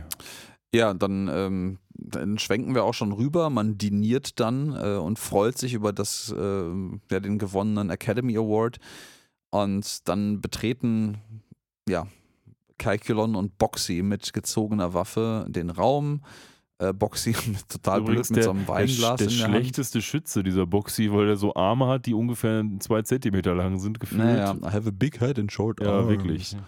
Ähm, ja, und äh, Harold Zoid übergibt dann direkt äh, Angst um sein Leben äh, den Oscar an Calculon und Calculon äh, ja, hat dann auch so eine, so eine Offenbarung, dass er denkt so, boah, ich hoffe, eines Tages werde ich selber einen gewinnen und ähm, sagt dann auch, ja, er respektiert und ja, bewundert Harold Zoid einfach zu sehr, um ihn äh, zu Tode zu prügeln. Das ist auch ein gutes Zitat. Und äh, ja, dann wird diese Szenerie einfach aufgelöst, indem ähm, Fry und Lila mit dem Planet Express Schiff äh, einfach aus diesem äh, äh, nicht aus dem Restaurant ausbrechen, aber aus einer nahegelegenen ehemaligen U-Bahn-Station herauskommen, äh, das dann so ein Mini-Erdbeben ähm, auslöst. Ja, das ganze Raumschiff ist mit Teer überzogen. Ja, und da ist noch so ein Mammut-Skelett an der Seite dran. Und ähm, ja, dann äh, kommen sie rein, weil sie Sylvester Stallone das Skelett mitgebracht haben. Wow. Ja, und der Portier, Concierge, oh, sie haben Sylvester Stallone dabei, na dann, kein Problem. Ja, dann ja, ist auch Ende. Und mit dieser skurrilen Szene blenden wir dann so aus, sehen noch einmal Hollywood von oben und dann rollen die Endcredits und das lässt mich doch ein bisschen ratlos zurück. Ja, nicht nur dich, also ich, ich fand es sehr merkwürdig. Ich weiß nicht, was ihr so über die Episode sagt, äh, falls ihr sie akut geguckt habt oder unserer Erzählung gefolgt seid, aber also in der in dieser Internetseite, wo das damals zeitgenössisch bewertet wurde, hatte diese Episode wohl 58 von 100 Punkten, also eine Art von Appreciation Index, den gibt es ja heute auch noch und das ist natürlich schon verdammt wenig. Mhm. Aber ich würde sagen, jetzt wo wir durch sind, Alex, kommen wir um eine Wertung nicht drum herum und ich würde sagen, ich lasse dir mal den Vortritt. Ja, ich, ähm, ich habe mir das auch währenddessen so im stillen Kämmerlein immer mal wieder überlegt, aber ich, es ist nicht gut. Also ich komme wirklich umhin, nicht umhin zu sagen, die äh, Publikumswertung als schle vormals schlechteste, immer noch zweitschlechteste Futurama-Episode, die kann ich komplett nachvollziehen. Ne? Die hat so zwischendrin so ihre Gags. Ich äh, muss anerkennen, dass dieser äh, Gag, wo der Film gedreht wird, wo alle immer zunehmend mit wild schwenkenden Armen in der Gegend herum äh, springen, mich tatsächlich laut zum Lachen gebracht hat, als ich ihn das äh, jetzt gesehen habe beim, bei der Vorbereitung. Ähm, das war es aber ehrlicherweise auch schon. Es gibt ein paar nette Sachen hier und da mal eingeworfen. Ähm, ich will nicht mal sagen, dass die Episode langatmig ist. Die ist sogar relativ kurzweilig von der Zeitwahrnehmung her. Die, die zieht sich nicht aber die funktioniert für mich einfach auch gar nicht. Also auch, das ist ein netter Versuch, irgendwie Soldberg in, ins Zentrum zu rücken und mal eine Soldberg-zentrische Episode zu machen. Und ja, wir erfahren ein bisschen Background-Story, dass er noch einen Onkel hat, der irgendwie ein wichtiger Stummfilm, äh, Stumm-Hologramm-Schauspieler war. Aber das funktioniert für mich einfach überhaupt nicht. Und gerade das Ende ist halt komplett gehetzt und super random. Also auch nicht auf eine komödiantisch witzige Art und Weise random, sondern einfach nur so komplett mit der Axt. So, oh, oh, scheiße, wir haben ja, äh, wir haben ja nur noch fünf Minuten. Wir müssen das jetzt irgendwie zu einem Ende würgen. Und pff, also ich den, den Gag irgendwie, über den ich gerade sprach, äh, mit den schwenkenden Armen, den kann ich anerkennen, aber ich glaube, das kriegt einfach irgendwie eine 3 oder so. Eine 3. Ich glaube, es kriegt eine 3. Und die sind auch nur wegen dem einen Gag, weswegen ich laut lachen musste. Der Rest ist Crap. Ja, schwierig ist das, schwierig. Also, du hast das Hauptproblem schon so ein bisschen ähm, paraphrasiert man nimmt sich hier Soldberg und Soldberg hat ja bislang noch nicht so richtig viel Liebe erfahren. Nicht nur nicht von den Charakteren. Kriegt er ja um hier auch nicht, ne? Nee, nee, nicht nur von den Charakteren um ihn rum, sondern auch im Sinne von Screentime. Der war bislang ja mehr so eine Art von, ja, der kommt mal rein, macht einen Gag und geht wieder. War noch nicht so richtig im Fokus. Und mit dieser Episode hat man vielleicht auch gemerkt, warum das so ist. Denn ich habe es im Rahmen der Besprechung schon vorher anklingen lassen. Der ist so ein bisschen ein One-Trick-Pony und so richtig was anfangen können sie mit ihm irgendwie in dieser Episode auch nicht, weil er jetzt auch nicht so sonderlich viele Soldberg-Dinge tut, sondern einfach auch nur dabei ist. Die eigentliche Story spielt sich ja mehr oder weniger zwischen diesem Harold Zoid und dem Calculon ab. Und sowohl Bender ist nur kurz dabei, Soldberg ist nur kurz dabei, von Fry und Lila wollen wir am besten gar nicht anfangen. Das ist irgendwie strange. Und ich glaube, das ist denen halt auch aufgefallen, dass die Hauptcharaktere zu wenig Stoff haben und dann haben sie die dann noch in diese Teergrube reingepropelt, was auch eine schlechte Entscheidung war, weil dieser ganze Story-Strang ähm, um diese Teergrube einfach nur grottig ist.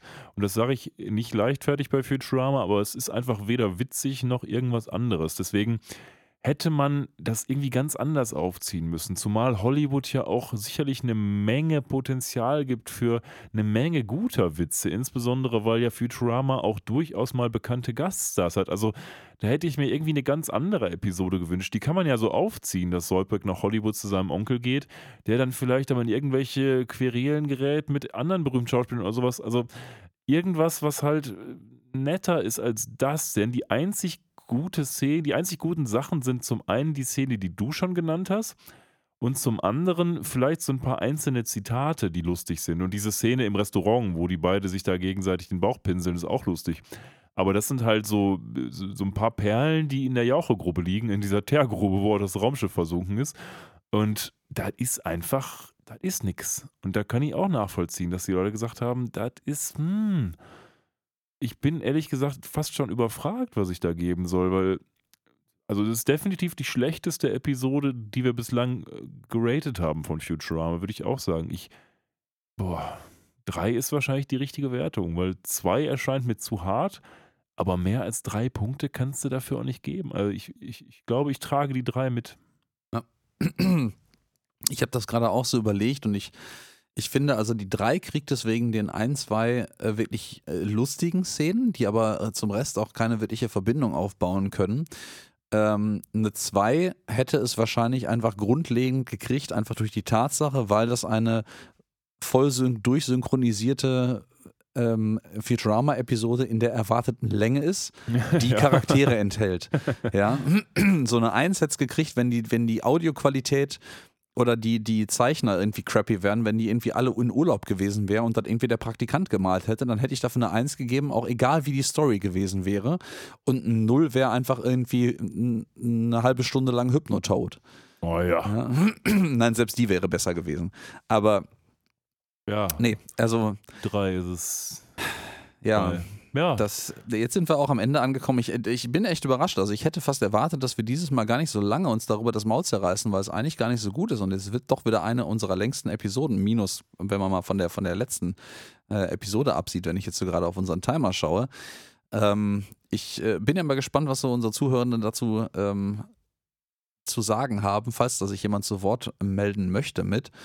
Äh, ich bin jetzt jedenfalls, ja, ich möchte behaupten, weitestgehend mit meinem Latein am Ende, oder? Ja, wir müssen unseren Zuschauern natürlich noch verraten, mit was wir sie beim nächsten Mal verwöhnen. Und das wird nämlich die Folge sein: The Bird Bot of Ice Catras, Bänder unter Pinguin.